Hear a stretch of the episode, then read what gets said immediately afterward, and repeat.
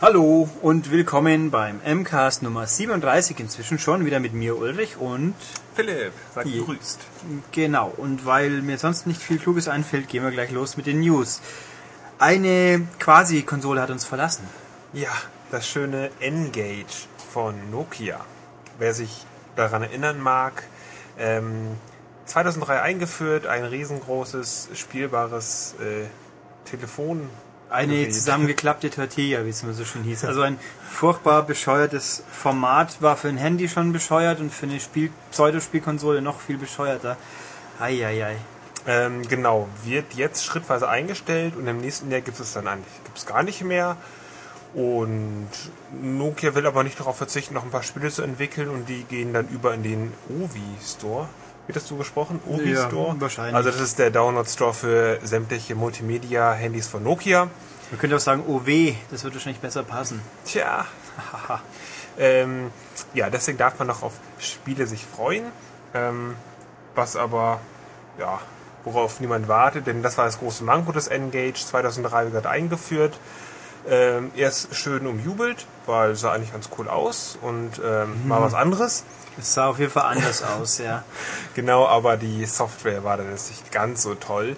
Ähm, dann haben die ein neues Gerät rausgebracht, ich glaube ein Jahr später, äh, in besserer, besserer Version, aber dann gab es schon den DS und die PSP, die ja bekanntlich erfolgreicher waren, zumindest der DS. Und äh, letzter Versuch war dann 2007, da haben sie nochmal ein ganz neues Modell rausgebracht, aber dann sind sie ein bisschen in diese, was Apple mit iPhone gemacht hat, in diese Schiene da darauf gefahren, aber tja, Ja, wie es wir war- auch wissen, das iPhone war dann Ja, das ist war irgendwie Fächer. diese nebulöse, das ist jetzt kein spezifisches Handy mehr, sondern ein Bestandteil von Handys, so eine Komponente. Ähm, das haben die mir seinerzeit auch mal irgendwann versucht zu erklären auf der Games Convention, glaube ich, aber weder hat's mich interessiert, also da bin ich ungefähr dem Markt gefolgt. Kein Mensch hat sich jemals fürs Engage wirklich interessiert und immer weniger. Und alleine die Tatsache, dass es jetzt erst eingestellt worden ist, das hat doch keiner mitbekommen, dass es überhaupt noch gab die letzten zwei Jahre. Also ja, Nokia, das hat Apple ein bisschen besser gemacht. Alles. Ja, da waren sie immer ein bisschen zu spät dran oder haben Nee. sie einfach nicht gecheckt. Sie haben es nicht gecheckt. Also das, no das Engage war ja wesentlich früher, aber es war halt einfach scheiße. Ja, das, äh, das zumindest das Ursprungs-Engage war ja auch auf diesen MMC-Karten, also Speichermodule und keinen Oh, keinen digitalen Download quasi Nein. und ähm, das klappte nicht so ganz Ja, es mit der gab so Dateigröße. Und- ganz, ganz tolle Sachen, weil ich habe das Ding damals vorstellen dürfen. Hm, hab's aber zum Glück das meiste verdrängt. Ich glaube, wenn ich es richtig im Kopf habe, so Vorstellen im Sinne des im Heft, vorstellen, ja. vorgestellt, Ähm, soweit ich mich noch entsinnen kann, ein ganz großer Gag war, man konnte das Spiel nur wechseln, wenn man die Batterie rausgenommen hat. Ja, Ja. nicht schlecht. Das, und, und so Sachen. Und dann das Ding war ja so, wenn man es telefonieren müssen, hat man sein Handy ja quasi mit der schmalen Seite ans Ohr gehalten. Und das war einfach nur bescheuert. Also, ah, das zweite Modell war ja wenigstens halbwegs erträglich, aber nee, nee. ja, es ist nee. auch mal schlecht, wenn man seine Spiele nur im internen Speicher abspeichern kann. Und das konkurriert dann auch mal gerne mit dem Telefonbuch und sonstigen Daten, die man so hat. Ja, also es war Also hatte schon einige Patzer. ein Rohrkrepierer. Ähm, ja. Nokia hat die Konsequenzen rausgezogen. Zeit Gibt's nicht wird's. mehr. Zeit wird's. Ähm, eine andere Konsole dagegen, die wird es noch länger geben, aber Überraschung, Überraschung. Für uns. Für mich, ja. Ja, für mich schon auch. Für uns alle. Wollen wir jetzt Ja. sagen, was eigentlich? Würde helfen. Wer es noch nicht mitbekommen hat, ja. Also, also die, Löse das Rätsel. Tja, die PS3 Slim gibt's jetzt seit äh, Donnerstag aus irgendeinem uns noch nicht so ganz nachvollziehbaren Grund bei Mediamarkt und Saturn weiß ich nicht genau, aber die machen eh Preismatching. Amazon und und Aldi auch für wenig. Also bei Amazon und Mediamarkt für 239 Euro, was wirklich günstig ist. Wir reden hier von der PS3 Slim. Ja, von der Slim mit einer 120er Platte noch dazu. Äh, und bei Aldi gibt's ein Bundle mit zweiten DualShock Controller und Wipeout Fury, Wipeout HD Fury, so heißt er, auf Blu-ray für nur 300, 299. Und laut Werbung im Internet ist das exklusiv bei Aldi auf Blu-ray zu erhalten, auch als Einzelprodukt für 25. Also wer unbedingt keinen Download haben will oder nicht machen kann, der sollte zum Aldi rennen und das mitnehmen, weil Wipeout Fury ist ein sehr, sehr gutes Spiel. Soweit ich weiß, auch Aldi Nord und Aldi Süd. Ähm, ohne Gewehr, Aldi Süd definitiv, Aldi Nord, äh, nein, fahrt's halt mal kurz nach unten. äh, also wahrscheinlich auch für beides. Ähm, Ich glaube, gibt's also ich glaube bei so großen gibt's bei so großen Angeboten überhaupt Unterschiede zwischen den Aldis? Ja. Okay, also mir Da glaub, ich ja ähm, in der nördlichen Hemisphäre eigentlich heimisch bin, kann ich das sagen. Okay, aber wir mutmaßen mal bei beides definitiv, aber bei Aldi Süd und wenn nicht, dann kaufst du es halt bei Amazon. Ähm, ja, es ist spannend. Kein, ich habe nachgefragt, das ist keine allgemeine Preissenkung von Sony, die auch, also Fachhändler ziehen die Arschkarte diesmal. Das ist natürlich wieder ganz toll für die und auch schade, weil Fachhändler müssen unterstützt werden, wenn sie gut sind. Jawohl. Ähm, und äh, also ich kann auch, wir glauben auch nicht im Augenblick, ohne von Sony eine vernünftige Auskunft bis dato zu haben, dass das ein dauerhafter Preissenkung sein wird. Das ist jetzt halt ein Angebot und dann wird es so wie Microsoft letztes Jahr, glaube ich, die Xbox auch zwischendurch mal rausgeschmissen hat für wenig Geld. Ich finde es ein bisschen erstaunlich, weil wenn man so stolz darauf ist, wie viel besser sich die Slim verkauft, jetzt macht man super Kampfpreis. Also entweder geht die Xbox doch ein bisschen besser, wie man denkt wieder. Oder der Wii, warte mal, Wii ist doch jetzt billiger, oder? Wie ist billiger? Ja. Oder der Wii ist 200 es plötzlich so wichtig wieder für Leute, die HD wollen. Aber ja, jedenfalls billiger und wer noch nicht hat, der greift jetzt wahrscheinlich zu. Spätestens das, ja. Ja. Und wir lösen das Rätsel ja auch nochmal auf. Ähm, ich habe mir kürzlich erst eine PS3 gekauft für 255, glaube ich, ähm, im Saturn. Im Lokalen, das war aber schon Genau. so. das war so ein lokales Angebot, aber da war ich natürlich auch ganz stolz drauf, weil heu, so billig kriegst es die nächste Zeit nicht mehr und Schnäppchen und yeah, und jetzt hätte ich es doch nochmal für 10 Euro billiger bekommen können. Ähm, ist ja nicht so schlimm. Ja. Dafür habe ich ja auch äh, Command Conquer Alarmstufe Rot 3 vorher spielen können. Also den Herausforderungsmodus. Auf meiner eigenen PS3. ja, aber auf deiner eigenen 360 hättest du natürlich auch spielen können, aber egal. Kam zeitgleich raus. Ja, ich meine ja nur, sonst hätte ich es aber nicht für PS3. Stimmt. Das war jetzt sinnig wieder. Jetzt hätte ich kein Egal. persönliches Exemplar gehabt. Darum ging Das es. könnte sein. Ja. Na gut. Ähm, weiter, wie haben wir kurz angesprochen, bei die USK hat eine lustige Info auf ihrer Webseite, nämlich Du wechselst gerade das Thema, oder? ja, ich habe ja gesagt weiter, jetzt wieder wie. Ähm, also, auf der USK gibt es eine Freigabe für Phoenix Wright Ace Attorney für den Wii. Und das ist spannend. Jetzt kratze ich mich am Kopf und du erklärst uns das. Ja, mir fällt gerade ein, dass ich Capcom dazu fragen wollte und es vergessen habe, aber ist jetzt auch schon egal. Ähm, Phoenix Wright Ace Attorney ist das beste DS-Spiel, das es gibt. Ja, dahin lachen Leute blöd.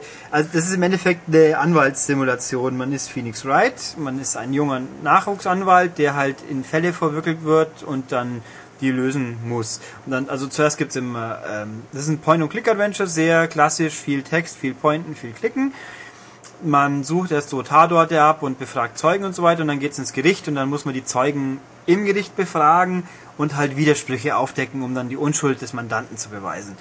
Ähm, das Sind die ist etwa immer unschuldig? ja, Oh. bisher waren sie es immer zumindest. Äh, Ich finde das unheimlich toll, weil das ist mal bisschen, wirkt ein bisschen retro vom Look her, ist alles Bitmap-Grafik, aber sehr gut gezeichnet, sehr sympathisch animiert, spärlich, aber sympathisch animiert. Tolle Dialoge, richtig spannende Story. Ich habe mich immer in jedes Modul vergraben, so 30 Stunden durchbolzt, habe viel Spaß damit gehabt. Und jetzt scheint eine Wii-Version zu kommen. Was es genau ist, weiß kein Mensch. Ist es ein Download? Ist es ein das heißt, Capcom weiß es vielleicht, aber wie gesagt, ich habe taktisch klug vergessen anzurufen, aber wahrscheinlich hätten sie mir eh nichts gesagt, weil sie es nicht wissen oder wissen dürfen. Also das heißt, auch für dich kommt es überraschend. Das Als ist Fan der überraschend. Serie denkst du, hu, was ist ja, jetzt? wir wissen ja jetzt, dass Miles, Ed Ed Miles Edgeworth Ace Attorney Investigations im Februar für DS kommt. Das ist ein Ableger, wo man einen Staatsanwalt spielt. Für den Wii äh, wusste ich es bisher noch nicht. Ähm, keine Ahnung. Also ich würde mal mutmaßen, es wird ein, unter Umständen eine Wii-Version von einem normalen DS-Teil sein, weil das ist sehr viel Text, sehr aufwendig. Eine neue zu entwickeln nur für Wii wäre, glaube ich, nicht. Äh, Steuerung wäre problemlos, einfach Pointer statt Stylus. Mehr gibt's da nicht zu sagen zu. Ähm, dass man halt dann sehr, sehr viel pointern darf, weil die Dialoge lang, interessant, aber auch sehr viel und lang sind. Ähm, ich weiß es nicht. Ich freue mich wahnsinnig drauf. Es könnte viel Spaß machen. Ich weiß natürlich nicht, ob ich es unbedingt nochmal spielen sollte, wenn es genau die gleiche Story ist, aber vielleicht äh, gibt es dann eine geringfügig größere Zielgruppe diesmal. Ja, ich find's toll. Wie? Deswegen auch gleich weiter zum nächsten Wie-Thema. Ähm, in Japan wird es dann in absehbarer Zeit ein unglaubliches, innovatives Konzept verfolgt, nämlich es wird Demos zu WiiWare-Spielen geben. Das ist schockierend, weil wer sich ein bisschen damit beschäftigt hat, der weiß ja, wie wer Demos ist nicht kaufen oder Pech haben oder uns zuhören oder die M lesen, wo dann mal besprochen wird, ob sich ein Spiel auch lohnt. Ähm, ja, da haben wir praktischen Nutzen. Also das wird jetzt ein bisschen vorkommen, ähm, aber zwar momentan nur in Japan und nur mit ausgewählten Demos. Ähm, ja, weil Iwata-san sagt, äh, das Download-Spiel sind nur ein kleiner Teil vom Markt für Nintendo und er ist sich nicht so sicher, ob das der beste Weg ist, um die Sachen zu vergrößern. Ja, das ist natürlich klar, aber wenn man es vorher kaufen, probieren kann, stellt fest, es ist scheiße, dann wird man es nicht kaufen. Und wohingegen, wenn man den Leuten vorher nicht die Chance gibt, dann, dann fallen sie vielleicht auch mal rein. Dann kann man natürlich fragen, werden sie das ein zweites Mal drauf reinfallen? Ähm, grundsätzlich, das ist das gehört so. Es sollte eigentlich überall so sein, wie man bei Xbox Live weiß man es ja, sowohl Indie-Games als auch Arcade. Es gibt immer ein Demo. Äh, bei Sony gibt es manchmal ein Demo und wenn es dumm läuft, erst nachdem das Spiel schon drei Wochen raus ist. Das ist ärgerlich, aber immer noch besser als gar nichts. Und jetzt, wie wer, ja, macht das jetzt. Vielleicht ein bisschen, aber ich bin, wahrscheinlich sucht sich Nintendo genau die dümmsten Spiele für die Demos aus, um zu sagen, hier, guckt, hat ja eh nichts gebracht, aber wenn, äh, was habe ich denn schlechte Beispiele? das Box Racing gab es mal, ein furchtbar schlechtes Rennspiel. Das wäre zum Beispiel guter Kaidat, das wird natürlich dann sicher keiner mehr kaufen. Also wenn man sowas als Demos aussucht, dann wird natürlich nichts vorwärts gehen. Aber ich hoffe mal, die machen es vernünftig und wir haben in Zukunft mal was davon. Hm. Ja. Hm. In Europa, respektive Deutschland dagegen, kriegen wir im tollen Nintendo-Kanal was Neues. Wer den nicht kennt, ähm, das ist so quasi die wie eigene Werbeveranstaltungen, wo man ab und zu mal Download-Demos für DS-Spiele gab es schon oder halt Trailerchen und sonst was ähm, kriegen kann. Da gibt es die wöchentliche Sendung, die nennt sich... Äh, wöchentlich? Ich dachte, es wird zweiwöchentlich. Oder zweiwöchentlich. Ja, siehst hätte ich es vorher lesen sollen. Zweimal im Monat, okay. Da gibt's, also im Nintendo-Kanal gibt's das Kanalmagazin, wie originell, und wird moderiert von Ariane Alter von MTV. Ich hab, ich kenne die nicht. Kennst du die? Ja, ich kenne die. Was macht die bei MTV? Die macht MTV brandneu und noch irgendwas anderes. Ist die sehenswert? Die ist okay. Hätten wir nicht lieber Nora Tschirner?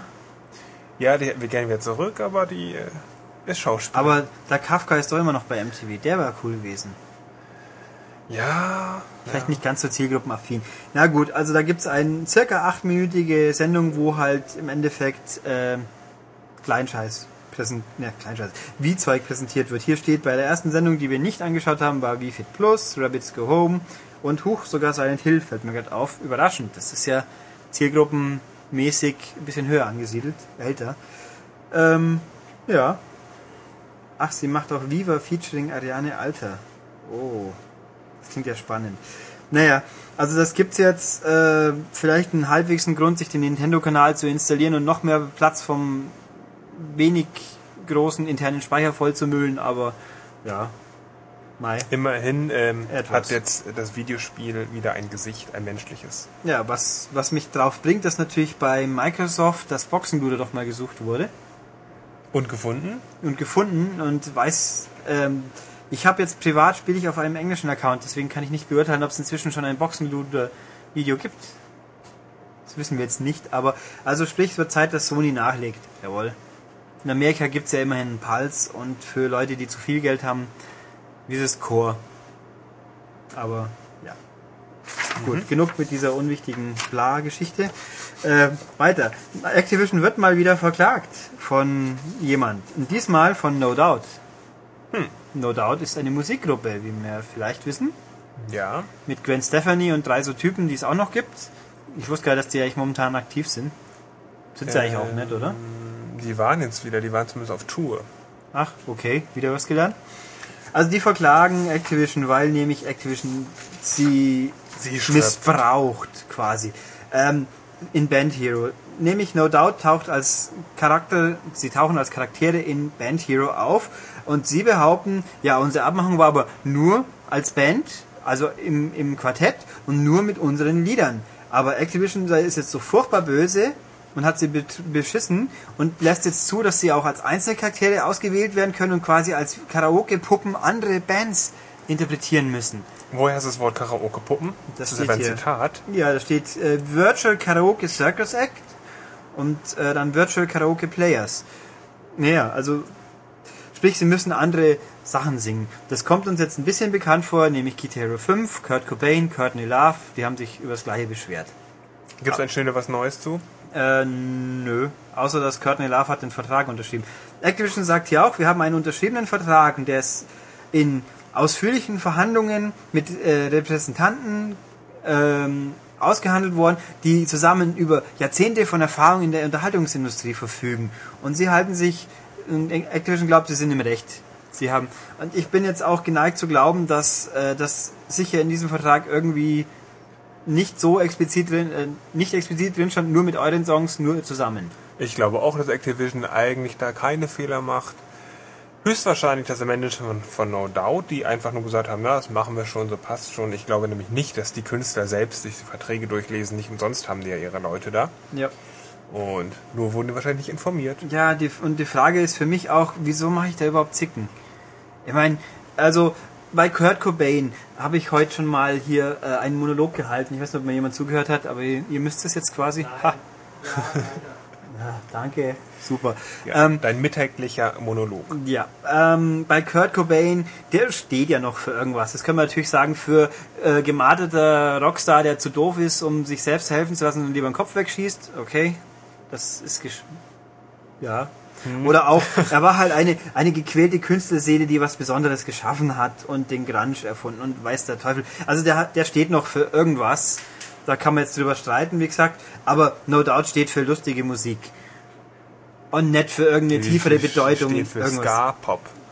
Ja, aber sie stehen nicht für irgendeine tiefere Bedeutung oder für äh, sie machen die Welt nicht besser oder schlechter. Sie, sie, sind einfach eine Band, die die Musik spielt, die andere Leute kaufen. Aber deswegen haben sie trotzdem noch Künstlerrechte. Ja, aber ich meine, glauben die, wo, wo ist jetzt der Schaden für sie? Glauben sie, dass jetzt eine Million Fans kommen und sagen, hey Leute, wir finden euch jetzt scheiße, weil, weil Gwen Stefani ein Hilary Duff Lied virtuell gesungen hat? Oder ist es nicht eher so, dass jetzt Leute die Band Hero sehen und die den Charakter finden, die vielleicht cool, schauen mal, wer das ist, jenseits der zwei Lieder, die im Spiel sind, und sagen, hey, ist ja ganz lustig. Oder ich meine, ja, wo ist, das, wo ist das Problem?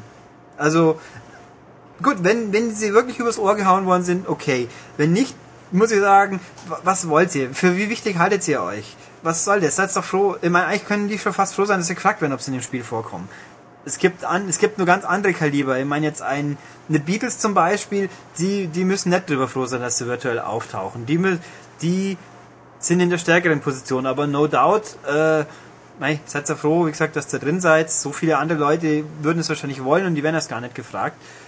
Und Geld habt ihr dafür, haben sie dafür sicher auch bekommen. Also ich glaube jetzt nicht, dass sie äh, pleite gehen, weil jetzt Activision sie virtuell nachgebaut hat.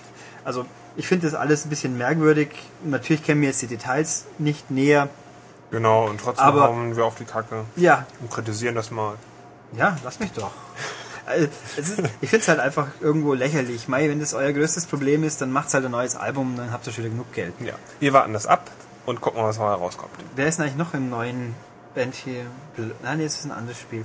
Ähm, haben wir doch hier auch noch gesehen. Die, Hiller, nee, die Taylor Swift, mit der werden sie wohl eine abmachen. Ja, vielleicht klagt ja der Rest von Maroon 5, dass sie nicht vorkommen, sondern nur der Sänger. Das wär's. Tja. Vielleicht verklagen sie ihn. Ja, egal. Meinst du, seine Band verklagt ihn? Ja, weil, hey, du bist da drin, wir nicht, aber du singst ja unser Lied, oder? Das ist doch so. Ja, das jetzt nicht einmal kennen, sehr gut. Ähm, zum Band Hero kommen wir nachher übrigens im Spielebesprech-Abschnitt nochmal näher, aber jetzt habe ich meine Meinung wieder ausgebreitet und wahrscheinlich finden jetzt wieder furchtbar viele Leute, wie gemein ich bin. Und sie haben recht. Nein. Los, jetzt weiter damit. Ja. Ähm, ich? Xbox Rewards. In Amerika gibt es einen äh, kleinen Feldtest. Äh, einen kleinen sechsmonatigen Feldtest. Das steht hier nicht drauf. Okay. Das ah, habe ich aber so herausgefunden. Okay, steht hier drauf, ich hätte es was lesen sollen. Also gut, in Amerika wird eine ausgewählte Gruppe von Xbox Live-Besitzern ist von Microsoft für das ähm, Rewards-Programm verknackt worden oder verpflichtet oder gefragt worden. Da geht es darum, wer mit Xbox Live was anstellt, der kriegt Belohnung im Sinn von in, in Form von Microsoft-Punkten. Genau, und was anstellen heißt hier an diesen Aktionen mitzumachen. Das heißt ähm, genau. Umfragen oder sich Filme streamen oder irgendwelche Sachen kaufen. Ja, auf also dem Marktplatz. es gibt, genau, hier gibt es so eine hübsch- hübsche Auflistung. Also wenn man sein Abo verlängert, in 1, 3, 12 Monate kriegt man zwischen 60 und 200 Punkten. Ähm, wobei ich hier gerade mal gucke. Wenn ich ein Monatsabo verlängere, kriege ich 10 Punkte auf 12 Monate. Nee, es lohnt sich nicht. Bei 3 Monate auch nicht. Wäre mir schön blöd. Ähm, also wenn man ein Monatsabo, wenn man das Jahresabo verlängert, kriegt man 200 Punkte. Das sind doch immerhin 2,5 Euro. Ungefähr. Dann, wenn man zu Netflix sich anmeldet, was natürlich bei uns nicht geht, auch 200 Punkte. Wenn man das erste Mal auf dem Marktplatz was kauft, 100 Punkte. Die Frage ist, wieso ich schon was gekauft habe und jetzt erst in diesem Programm bin. Ähm, und halt Umfragen, 100 Punkte pro Teilnahme. Das sind jetzt alles Kleckerle-Summen, das ist schon richtig. Aber interessant ist, wenn man dabei bleibt, dann kriegt man Rabatt auf seine Käufe, die sich steigern. Und im ersten Monat 1 und so geht so weiter. Und ab dem fünften Monat kriegt man äh, 5% Rabatt, wenn man was kauft. Was beim 80, 800 Euro ein, Punkte, Euro, Punkte Einkauf nur 50 Punkte immerhin sind. Auch das ist natürlich, es ist ein Euro, Pi mal Daumen. Nee, Quatsch, kein Euro. Äh, Moment, 5%, 800 sind 40 Punkte? Halber Euro. Du bist der Mein Diplom-Kaufmann hier. Ja, gut. Äh, also 40 Punkte ist es natürlich nicht die Welt, aber bei einem Kauf und für 40 Punkte kriegt man zum Beispiel schon mal ein T-Shirt für seinen Avatar. Ja, und außerdem hast du ja laut gefragt, hm, sind ja, sind ja so Kleckerbeträge, was soll denn das? Dann sage ich natürlich, hey, vorher hat man gar nichts bekommen. Ja. Und das ist ist eine Testphase und wenn er es durchsetzen sollte, ist doch okay. Ja, Also also teurer werden die Spiele nicht und man Ja. kann höchstens was zurückbekommen als viel User. wenn sie nicht teurer werden, ja. Nee, also grundsätzlich finde ich so jetzt im Überblick gesehen tatsächlich gar mal schlecht. Ähm, also für die Abo-Verlängerung, mein Gott, aber wie gesagt, wenn man für einen Kauf einfach im Endeffekt- im Endeffekt 5% Rabatt kriegt bei jedem Kauf, nicht schlecht. Und dann, ja, stimmt, dann kann man sich sogar Avatar-Klamotten billiger kaufen. Tja, Wahnsinn. Dann kostet ein Lichtschwert bloß noch 4,80. stell es mal vor. Du Wahnsinn. wirst hier schlauer, während du diesen Podcast führst. Ja, Wahnsinn. Das habe ich doch gar nicht nötig eigentlich. Tja, Ha. Na gut. Also haben. das ist ganz nett und schön und gut und mir fällt gerade ein, dass ich die Themenreihenfolge durcheinander gebracht habe, aber Ich weiß, du hast auch ganz viele kleine Häkchen hier rumgemalt. ja, und weil ich Alles so getauscht. überleiten wollte von Xbox-Themen, aber jetzt mache ich trotzdem zuerst das andere. Ähm, nee, mache ich nicht. Gehen wir gleich weiter mit dem, was ich am Schluss machen wollte, nämlich Halo Waypoint. Halo Waypoint soll, wenn ich es richtig mitbekommen habe, heute starten oder gestern. Also vor dem Wochenende auf jeden Fall. Ich konnte es schon probieren, weil ich ja in dem tollen Preview-Programm drin bin. Und ja, was ist Halo Waypoint? Äh, Ich glaube, wir hatten schon mal darüber gesprochen vor einigen Wochen, aber frische unser Gedächtnis nochmal auf. Ja. Ich kann mich nicht erinnern. Aber gut, Halo Waypoint ist im Endeffekt Quatsch. ähm, es ist einfach ein, Programmchen, das die Achievements neu auf, bearbeitet und Videos zeigt. Es ist quasi die Sammelstelle für alles, was man braucht, um Halo für, wichtig, für möglichst wichtig zu halten. Es gibt zwei Kategorien, die ich jetzt natürlich mir nicht aufgeschrieben habe. Sehr gut. Also die eine ist äh, Achievements und sonstiges. Da wird einfach analysiert, welche Achievements hat der User bei Halo 3, Ozt und Halo Wars. Und dann wird daraus erstellt, er hat den Meilenstein so und so erreicht. Es gibt gleich 50 Meilensteine. Alle paar, Hund, alle paar Dutzend Punkte gibt es einen Meilenstein. Dann gibt es so besondere Belohnungen, wo themenbezogene Achievements gruppiert sind. Irgendwas mit Fahrzeugmäßig gibt es halt mehr, mehrere Stufen, die sich... Also im Endeffekt ist es einfach nur eine neue Aufbereitung der erzielten Achievement-Punkte. Okay, das ist die eine Kategorie. Ja. Und die andere, Die andere Kategorie ist alles Mögliche mit Videos, Bildern, Community und so weiter. Also die Woche gab es zum Beispiel ein Spotlight auf Louis Wu, das ist irgendjemand in der Community, dann Halo in 5 Minuten, ein Video von IGN, wo die Story zusammengefasst wird, die coolsten Firefight, Community Screenshots, ähm, ja stimmt, am Donnerstag ist der offizielle Start. Ähm, halt irgendwelche Trailer, die besten Taktiken und am diesem Samstag gibt's die erste Folge von Halo Legends, das sind diese Kurzfilmchen, Anime-Kurzfilmchen. Und so Krempel halt. Sprich, man muss nicht mehr im Marktplatz sich zusammensuchen, sondern geht einfach auf Halo Waypoint. Das ist, wenn sie es nicht wieder ändern jetzt, ich konnte es nicht ausprobieren gerade, in My Community, in dem Menüpunkt drin, wo dann auch Facebook und Twitter sein werden, wenn wir erstmal den offiziellen Update haben. Ja. Ähm, also irgendwie, ich finde es eigentlich ganz lustig, aber andererseits ist es total hohl. Aber was man so oder so, da gibt's Avatar-Klamotten. Wenn man sich das erste Mal startet, kriegt man so einen lustigen kleinen fliegenden äh, Kamera-Begleiterball, der glaube ich in Halo 3 auch rumfliegt. Den kann man dann kostenfrei auswählen und der schwirrt dann um, sein, um, deinen, um den Avatar rum. So, man schaut nach links, Kugel fliegt nach rechts. Oder es fliegt um einen rum, bis einem schwindlig wird und so. Unsinn. Also im Endeffekt nett und kostet halt keine 5 Euro. Finde ich gut. Tja. Und für Ozt Achievements gibt es auch ein paar Klamotten und Uniformen. Die habe ich aber nicht, weil ich ein schlechter Spieler bin bei Ozt. Um dem vorzubeugen, du sagst natürlich mit Absicht Otzt und nicht ODST. Ja, weil schlechte Namen gehören gestraft mit Verachtung der richtigen Ausspruchweise. mhm. Recon war viel besser. Ich bleib dabei. Gut, dann ja. Halo Waypoint bespeakt sozusagen. Dann haben wir noch, was habe ich gefunden? Äh, wir haben ja jetzt schon mehrmals gehabt, Nintendo hat irgendwelche bizarren Patente angemeldet, die dann immer mit so lustigen Skizzen versehen waren. Ja, Sony hat offensichtlich gemeint, das müssen wir jetzt auch mal. Und die haben jetzt ein Patent angemeldet, ähm, das eine Art, wie soll man es nennen? Die Amis sagen Mystery Science Theater 3000. Das kennt bloß hier keine Sau. Also es sieht aus wie äh, Avatare, irgendwelche Charaktere sitzen auf ihren Kinoseelen und schauen in einen, eine Leinwand rein. Das erinnert mich ein bisschen an das, was bei Microsoft gezeigt wurde für Sky und so, dass man gemeinsam mit Kumpeln quasi Filme anschauen kann und die Avatare davor hocken. Und so soll es hier auch sein, nur dass man hier mit dem Film interagieren kann. Also Aha. Der Avatar kann zum Beispiel durch einen Game Controller manipuliert werden oder sonst was und kann zum Beispiel vielleicht Tomaten auf den Bildschirm werfen, die dann im Gesicht des gerade gezeigten Schauspielers kleben bleiben. Ist das nicht toll? Das könnte ein Minispiel sein zum Beispiel. Oder es gibt die Möglichkeit, dass man mit dem dass man so sich selber als Charakter in die Darstellung nochmal mit reinbeamt, also so super metamäßig und dann halt dem mit rumläuft und dann dem Charakter auf dem Bildschirm in den Hintern tritt. Also das ist wirklich super meta. Ja, das ist also hier- man muss es so verstellen. Man hat seinen Bildschirm und da kommt man drauf. Normalerweise ist da ein läuft ein Spiel Oder ist ein das so? Film man, oder genau, man sieht jetzt da eine Leinwand, wo man Avat- Avatare rumlaufen sieht, also wie in so einer, Ja. so in so einem Kinosaal schaut. Und dann ist da noch nochmal ein Bildschirm, wo irgendwas anderes läuft und hat also ja den doppelten Bildschirm. Ja, das ist. Man könnte jetzt auch sagen wie Home, bloß mehr spielig. Ich weiß nicht. Also vor allem welche Avatare, so diese diese diese unsympathischen Ja, äh, scheintoten Home-Avatare, die einfach überhaupt keinen Charme haben. Oder gibt's dann eigene? Ähm, also es klingt ein bisschen komisch und ich bin nicht so ganz sicher, äh, ob es wirklich jemand längerfristig interessiert. Hier steht auch äh, jemand mutmaßt, ob das vielleicht ähm, ein Teil von Home wird. Ich dachte, Home ist abgesägt. Nee, Home ist bloß nicht mehr so furchtbar wichtig jetzt. Die werden es nicht absägen. Es muss doch noch die tolle Audi-Welt kommen zum Beispiel, die sie auf der Gamescom angekündigt haben. Nein.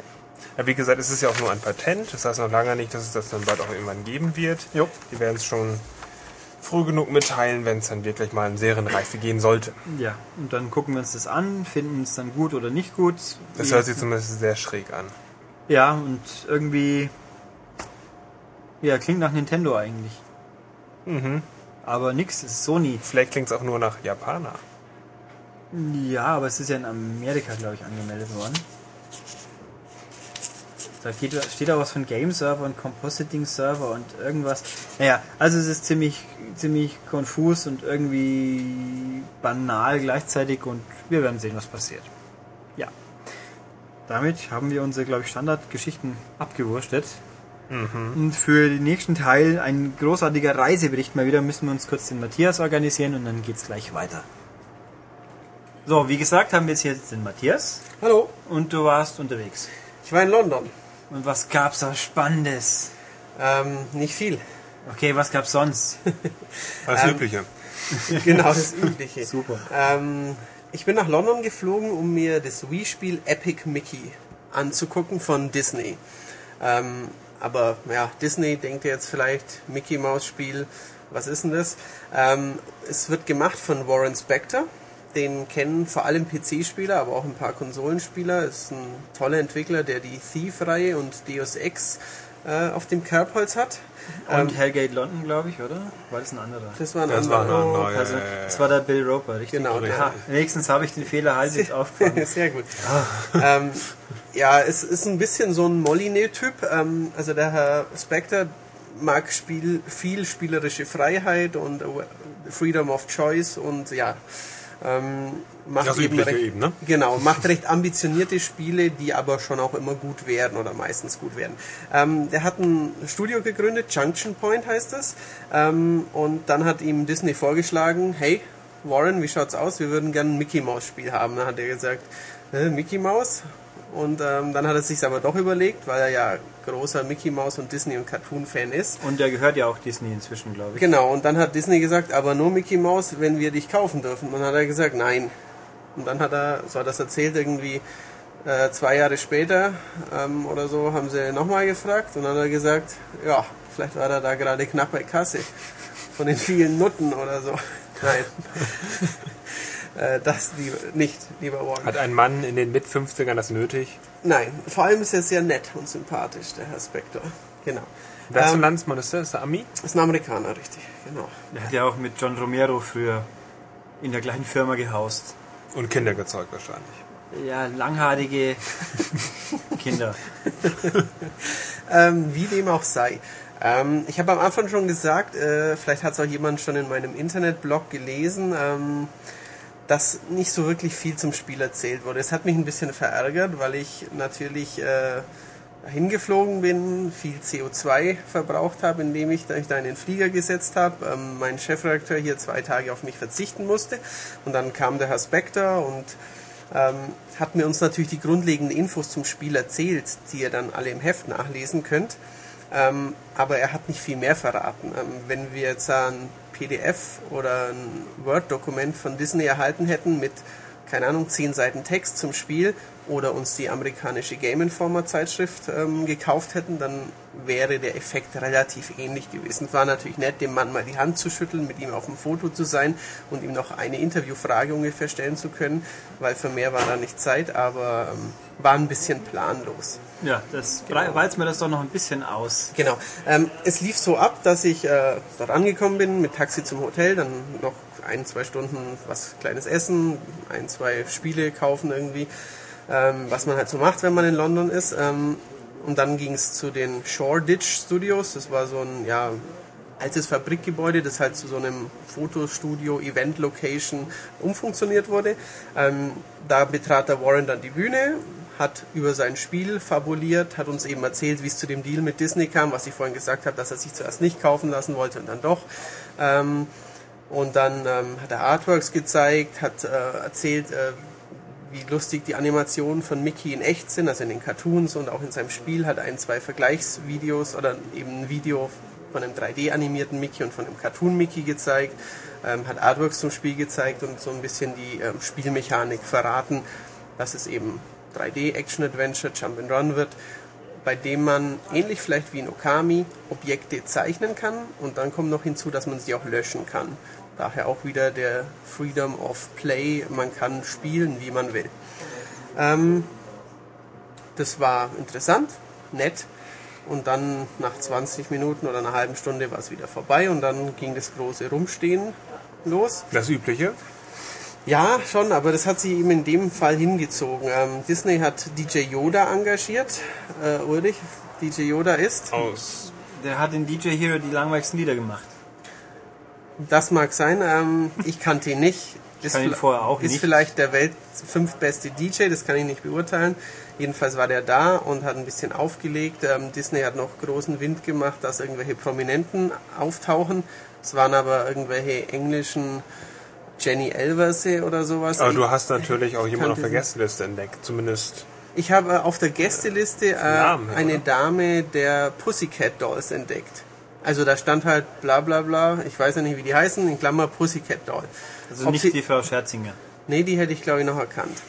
Ähm, ja, ob sie dann da war, weiß ich nicht. Da war so ein kleiner roter Teppich, wo sich dann auch ein paar so Boulevardfotografen davor drängten, weil selber durfte ich auch keine Fotos mehr machen auf der Party, wo dann die Promis sich tummelten, was ich Du hast gerade ohnehin die Augen verdreht. nicht gewollt hätte. Ich habe gerade die Augen Ja. verdreht. Ich bin nur betrunken. Ach so. Ja. Ich dachte schon, du wolltest. War es traurig, dass du keine Fotos machen Nein, durftest. nein, nein. Ich Warst du denn selber auf dem roten Teppich und wurdest auch mal geknipst? Nein. Ah. Ich sehe wohl nicht. nur bekannte Leute. Genau, ich sehe wohl nicht aus wie ein englischer hättest ja so ein, ich so habe ein, keine so Riesenbrüste können und war nicht betrunken und habe ja nichts Du hättest aber auch als gemacht. englischer Tommy Lee durchgehen können. Worauf schießt du jetzt gerade an, Philipp? Woher willst du das wissen, Philipp? Genau. Hm. Das zu denken, glaube ich. Ja, wie gesagt, dann stand man halt da so rum. Ich habe mich gut mit meinen Kollegen von anderen Magazinen unterhalten ähm, und ja, dann sollten wir um 20 Uhr ungefähr mit dem Hans Spector reden. Dann war es 20.30 Uhr, 21 Uhr, 21.30 Uhr, wir dann ein bisschen vertröstet, weil der Herr Spector viel zu tun hatte oder viele Leute mit ihm reden wollten. Ähm, der Terminzeitplan hat sich immer ein bisschen verschoben. Das kennt man auch von so Events, aber es gab halt einfach wenig zu zeigen, dass diese ewigen Verschiebungen dann äh, gerechtfertigt hätte.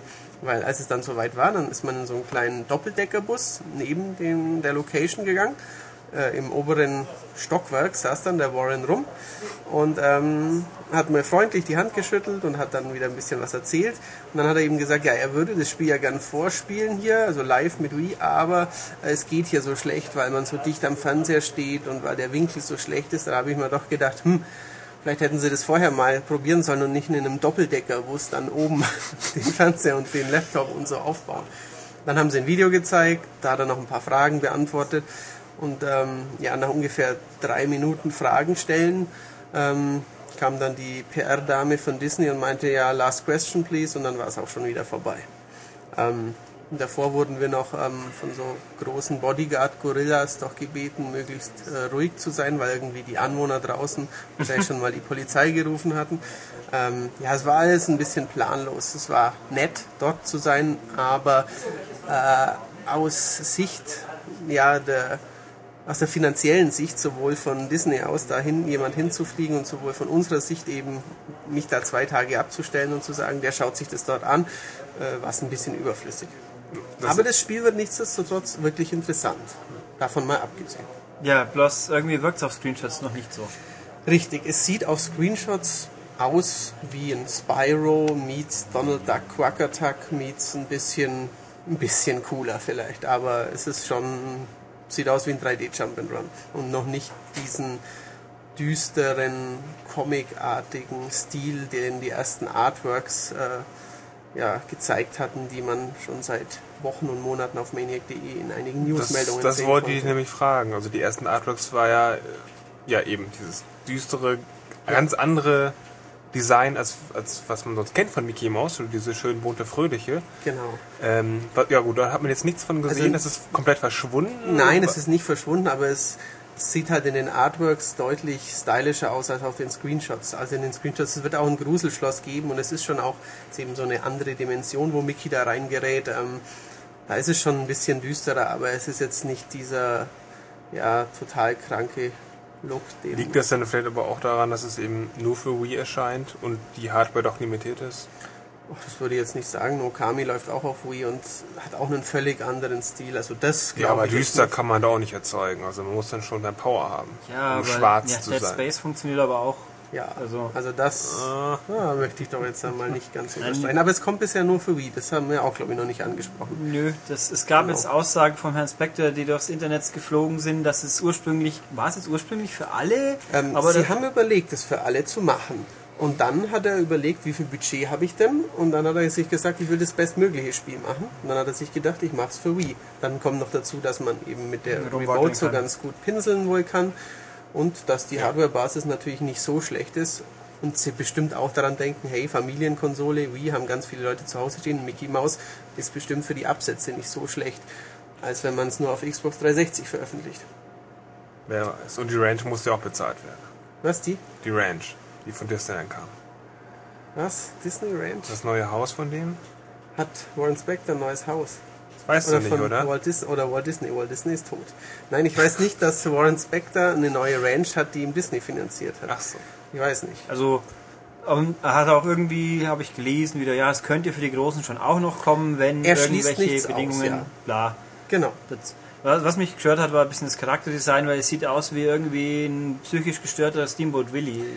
Du sprichst es an, es sieht aus wie Steamboat Willy ein bisschen. Ähm, Mickey Mouse ist für mich persönlich immer eher die Mickey Mouse aus dem Mickey Mouse Magazin oder dem lustigen Taschenbuch, das ich halt in den 80ern, 90ern als Kind gelesen habe und nicht so sehr dieser ähm, ja, Latzhosen-Mickey aus den frühen Cartoons der 30er Jahre.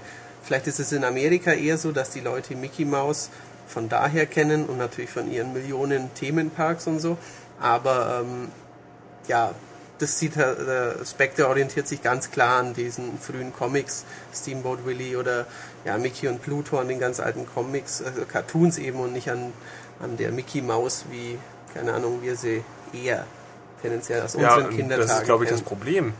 Ähm, wer erinnert sich denn noch wirklich an, an so wie Mickey damals geschaffen wurde? Ich habe auch noch dieses Bild, diese, diese langweilige Schlauberger, der eben ist und nicht diesen, weiß ich nicht, Ja. diesen Schwarz-Weiß-Zeichner merkwürdigen Also, Look. Also ähm, da fragt man sich, hm, wen will man damit wirklich ansprechen? Das ist ein bisschen schwierig, ja. Also Kinder wird man mit diesen alten Cartoon-Mickeys sicher nicht ansprechen und äh, Erwachsene, die meisten vielleicht auch nicht so in Europa.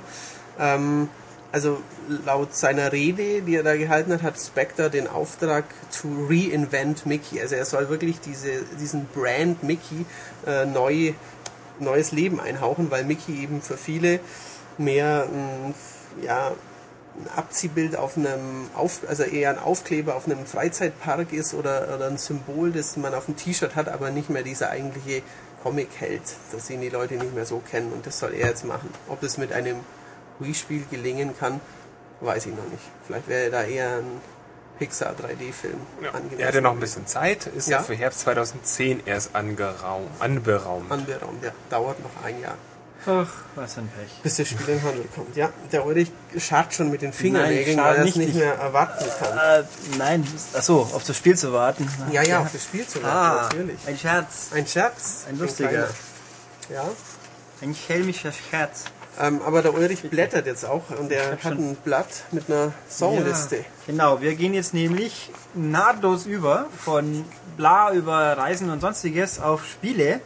Und da haben wir nämlich hier so das, das Musterbeispiel für Leute, die sich jahrelang dagegen streben, ein Spiel auch gut finden zu wollen. Und jetzt plötzlich Sträuben. können sie es gar nicht mehr Die lassen. streben ja nicht. Streben gesagt, sträuben natürlich. Matthias sträubt sich, das sieht doch immer ganz furchtbar aus bei dem Zottelzeug, was er da auf dem Kopf hat.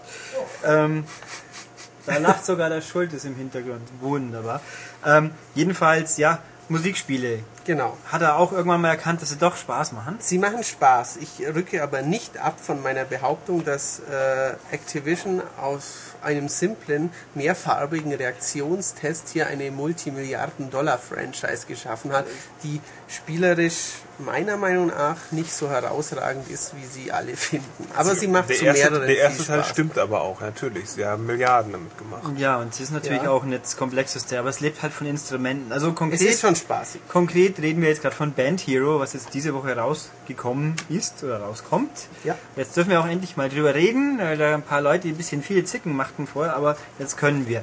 Gut, äh, Band Hero. Was ist Band Hero? In ganz Hero kurz, mit es ist Band. Guitar Hero 5 mit anderem Look und anderen Liedern. Und andere Instrumenten.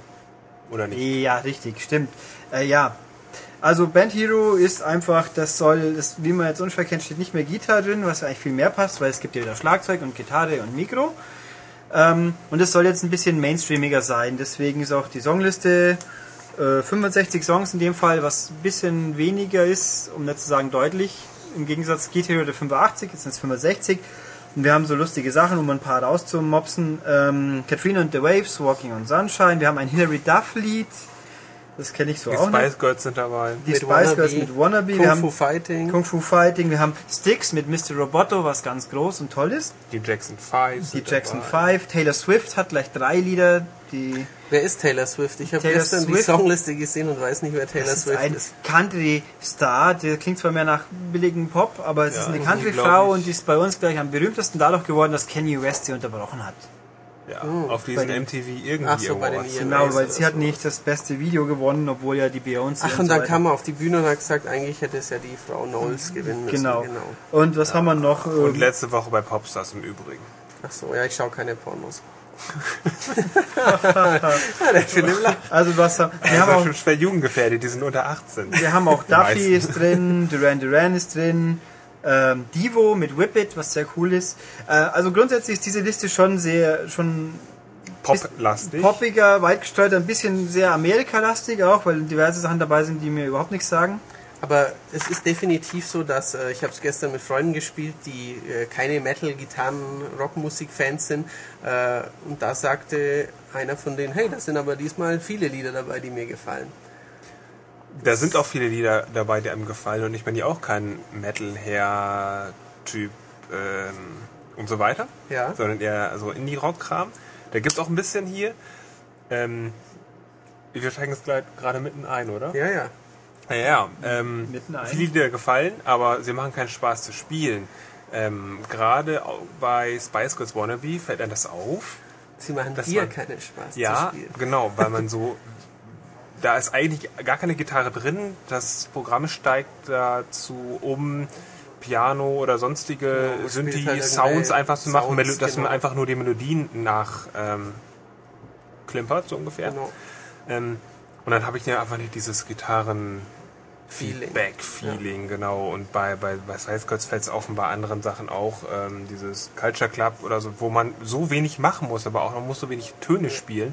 Das ist Das ist schon blöd. richtig. Also, Also, selbst auf einem hohen Schwierigkeitsgrad. Also ich habe ich hab mal ein bisschen ein Experiment gemacht. Bei Duffy ist nämlich nicht Mercy drauf, was man meinen sollte, sondern Warwick Avenue. Und wer das kennt, der denkt sich auch, da kann doch gar nichts vorkommen. Aber wenn man es auf schwer Gitarre spielt, da, passt, da kommen Noten. Also was, was bei, bei Poison und Every Rose Has Its Thorn, da wenn man da gegen Drums spielt, dann schläft man halb da ein. hat man schon mal längere Pausen. Das ist mir gestern auch aufgefallen, ja. Der Herr Michaels hat ja auch andere Sachen zu tun heutzutage. Aber Das, ja. liegt, und eben, das liegt eben grundsätzlich an den Liedern und an dieser eher poppigeren Ausrichtung. Also dann sollte man sich ja schon fragen, also man kann zumindest niemandem sagen, ja, guck dir die Songs an und dann entscheide, so wie es bei vielen Karaoke-Titeln ist. ist in dem Fall nicht so. Weil man Ah. so viele Lieder hat, da fehlen da Noten und man hat so wenig zu tun. Es gibt ein paar coole Sounds auf jeden Fall, aber doch einige Sachen, wo man sich fragt, warum zum Teufel ist das drin? Warum Das spiele ich das auf Gitarre und das- jetzt nicht One das- von Metallica? Ja, weil man so wenig ja. da spielen muss. Und dann gibt es ja diese Herausforderung, also diese speziellen äh, Sachen, die man freischalten kann. Und dann fällt ihm auf, da gibt es ganz viel mit Schlagzeug und, und Gesang und sonst nee, es was. gibt eigentlich relativ wenig. Also am Anfang habe ich gestern feststellen müssen, wieder wie ich neu angefangen habe, die ersten 15 Lieder war keine einzige Schlagzeugherausforderung dabei. Zumindest aber auch wenig für eine Gitarre, ist mir es aufgefallen. ging. Relativ viel mit Gesang. Und dann, spätestens dann fällt der Groschen, ja okay, das Ding heißt ja nicht umsonst Band Hero. Man muss schon alles zu Hause Mhm. haben und auch alles einfach mal spielen wollen. Dann hat man vielleicht mehr Spaß. Einer der großen Unterschiede zu Guitar Hero 5 ist auch, es gibt einen expliziten Karaoke-Modus. Mhm. wirklich, aber auch nicht wie SingStar ist, sondern wirklich wie in einer Bar. Da läuft dann die Schrift, die so langsam eingefärbt wird. Genau das ist es eigentlich. Okay. Das fand ich ganz interessant. Kann man hier auch wieder entscheiden, äh, dass man, dass drei Leute Ja. Gitarre spielen und oder zwei singen? Das geht auch. Optionstechnisch identisch mit Guitar Hero 5. Also es gibt diese ganzen progressiven, radikalen Neuerungen wie keiner muss singen, wenn er nicht will. Ich kann Partyplay, Drop-in, Drop-out, äh, diversen Millionen verschiedene Duellvarianten. Karrieremodus ist auch völlig okay. Das Einzige, was wir sind weniger Lieder und der Look ist anders. Also das Ding sieht auch mehr so bunter, bonboniger aus und auch die Charaktere sind äh, breitentauglicher geworden. Also Lars Umlaut ist verschollen. Dafür ist irgendein ein souliger äh, Mensch dazugekommen und auch so Sachen, so Leute, Axel Steele fällt mir auf, da haben sie scheinbar James Hetfield äh, wieder recycelt aus dem Metallica, weil der Ja. sieht ihm sehr, sehr ähnlich. Aber auch die, die Leute sind nicht mehr so kan äh, kantig in Anführungszeichen, sondern schon ein bisschen, Ja, sie Kindchenschema sind, sie sind weniger Metal. ja. Ja, aber warum sagst du eigentlich, dass der Karrieremodus okay ist? Der ist sowas von Nein. langweilig und Da gehen Blöd. die Meinungen auseinander. Ähm. ich sehe ein Gewitter aufziehen. oh nein. Ey, also ein Guitar Hero 5 World Tour, wie auch immer, da hat man wenigstens geringfügig den Eindruck, okay, es ist irgendwie eine Band, die auf eine Bühne steigt. Diesmal ist das so, dass man hat solche komischen Filmchen dazwischen, die absolut gar keinen Sinn ergeben. ja, wie bei Und man spielt Metallica wirklich nur und die Songs nacheinander nach und schaltet eben eine neue Bühne frei und davon wieder was Ja, machen. hat- dazwischen, man, man ist, also das ist wirklich einfach nur Songs durchspielen. Ja, aber wenigstens habe ich ein bisschen die Auswahl. Bei World Tour gab es wirklich nur Spiele diese Setlist, drei am Stück und dann spiele diese drei am Stück. Und hier habe ich wenigstens eben die Herausforderung oder ich kann mir doch wenigstens wie bei Rockband mal aussuchen, welches Lied ich spielen will in dieser Setlist oder Zufallsfaktor. Also es ist, es ist sicher nicht keine Offenbarung, da ist Rockband schon immer noch besser, aber es ist auf jeden Fall ein Schritt in die richtige Richtung, wie es bei aber ein fünf auch ganz schon kleiner, tapsiger Schritt. Ja, also wie gesagt, im Verhältnis zur World Tour, vor allem auch ganz wichtig, man kann ja die Karriere spielen, wie man will. In welcher Konfiguration? Bei World Tour gab es noch eine explizite Karriere für Gitarre, eine für Bass, eine für Schlagzeug oder eine für die ganze Band. Und das ist einfach nicht mehr zeitgemäß, das haben sie inzwischen sogar bei Neversoft kapiert. Ja, da, da gebe ich dir auch recht. Das ist okay. Ja, Was ich kann wechseln zwischen diesen komischen Neversoft-Titel, die da immer in der Songliste Das drinstehen? Ich spiele ja nie die Karriere, sondern immer nur einzelne Lieder. Das sind die Lieder, die mit dem Editor als Beispielsongs Ah. zusammen. Wenn man, es gibt ja wieder einen Song-Editor, wo, Ah. wo man relativ viel machen kann, aber ich glaube, die wenigsten Leute Interesse dran haben. Man kann halt welche downloaden, die jemand gebaut hat. Die sind schon okay, bloß Gesang ist dann zwangsläufig nicht drin. Kann man eigentlich online gegen andere oder mit anderen Ja, spielen? Ja, ja. das geht schon auch. immer. Weil ich ja auch immer nur in einem Wohnzimmer mit anderen Ja, Leuten. nee, das geht schon. Und genau. vielleicht ja da draußen Hörer gibt, die können- ähnlich dumm ich, sind wie ich. Ich weiß nicht, ob es jetzt bei 5 war oder hier Achievement mit äh, 8 Drummer spielen das gleiche Lied. Das geht natürlich nur online. Und es gibt auch bei den Achievements so die geheimen Noten, die man finden muss. Die Ja. werden nirgends erklärt, so Nee, wirklich. plötzlich plopp, Achievement 5 Punkte, geheime Noten 28. Ah, Ja. was hilft mir Und wenn das? man alle gefunden hat, Ich kriegt man habe nur 13b. Wenn man alle findet, gibt es das Monster Achievement 490 Punkte auf einmal. Echt? Ja, ja. Das ist so das zweit, wenn, äh, das zweitgrößte oder größte Achievement überhaupt. Ich glaube, Two Worlds hat ähnlich viel. Also gehabt. da macht es auf jeden Okay. Fall noch Spaß, danach zu suchen, nach diesen Noten. Okay. Ja. Willst du aufklären, was die Noten sind? Oder was wir Ja, wir wissen es wissen? nicht genau. Äh, Es, es ist, die These ist, entweder musst du das Lied perfekt durchspielen oder bestimmte Abschnitte perfekt, aber so ganz genau weiß es halt keiner. Anscheinend bestimmte Abschnitte. Ja. Also, Also- zumindest nicht an, an, die komplett auf 100%. Nee, also scheinbar geht's auch, wenn man nicht 100% Ja. hat. Nur welche Passagen man effektiv treffen muss, das weiß auch keiner. Genau. Das weiß ich auch. Ja, also Band Hero ist effektiv, ja, es erfüllt sein Ziel, glaube ich, schon ganz okay. Es soll halt einfach Guitar Hero für mehr Menschen sein. Ja, da erfüllt es schon. Ähm, nur ist natürlich die Songliste schon ein bisschen amerikanisch immer noch. Ja. Also der durchschnittliche 25-jährige Deutsche, der nicht Metal hört, hat trotzdem noch viele Lieder, die er noch nie gehört hat. Warte mal, wie viele Durchschnittsdeutsche gibt es denn, die Metal hören? gibt es einen Durchschnittsmetaler? Das ist Olli, ja. Der ist in den 80ern hängen geblieben und sieht immer noch uncool aus. Gut, dann stimmt, was wir noch eingehen sollten, weil Philipp auch sagt, Instrumente. Zu Band Hero gibt's neue Instrumente. Und zwar, das im Endeffekt kriegen wir jetzt hier in Europa endlich auch das, die Gitarre, die die Amis bei Guitar Hero 5 schon bekommen haben. Genau, die mit den zwei Hälsen. Ja, nein.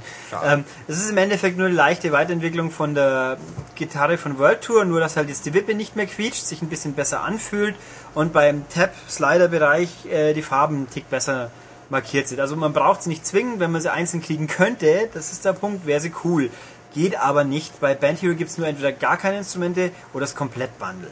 Und die Wippe, die klackt auch immer noch, wie bei Ja, die klackt schon immer noch. Nicht wie bei Rockband, ohne Richtig. Klack. Okay. Und was also wichtiger wäre, ist das neue Schlagzeug. Das ist auch eine Weiterentwicklung. Hier haben wir jetzt die Becken sind jetzt komplett rund. Ähm, es- es gibt nicht mehr so viele Abstimmungsprobleme. Es, wer es World Tour hatte, kennt das, dass immer wieder mal gern, dass man es kalibrieren muss, weil halt man haut auf ein Becken und dann gleichzeitig geht eins der normalen Pads mit. Noch besser ist aber jetzt, das Fußpedal kann jetzt eingehackt werden im Gerüst, also es rutscht nicht mehr auf dem Boden rum.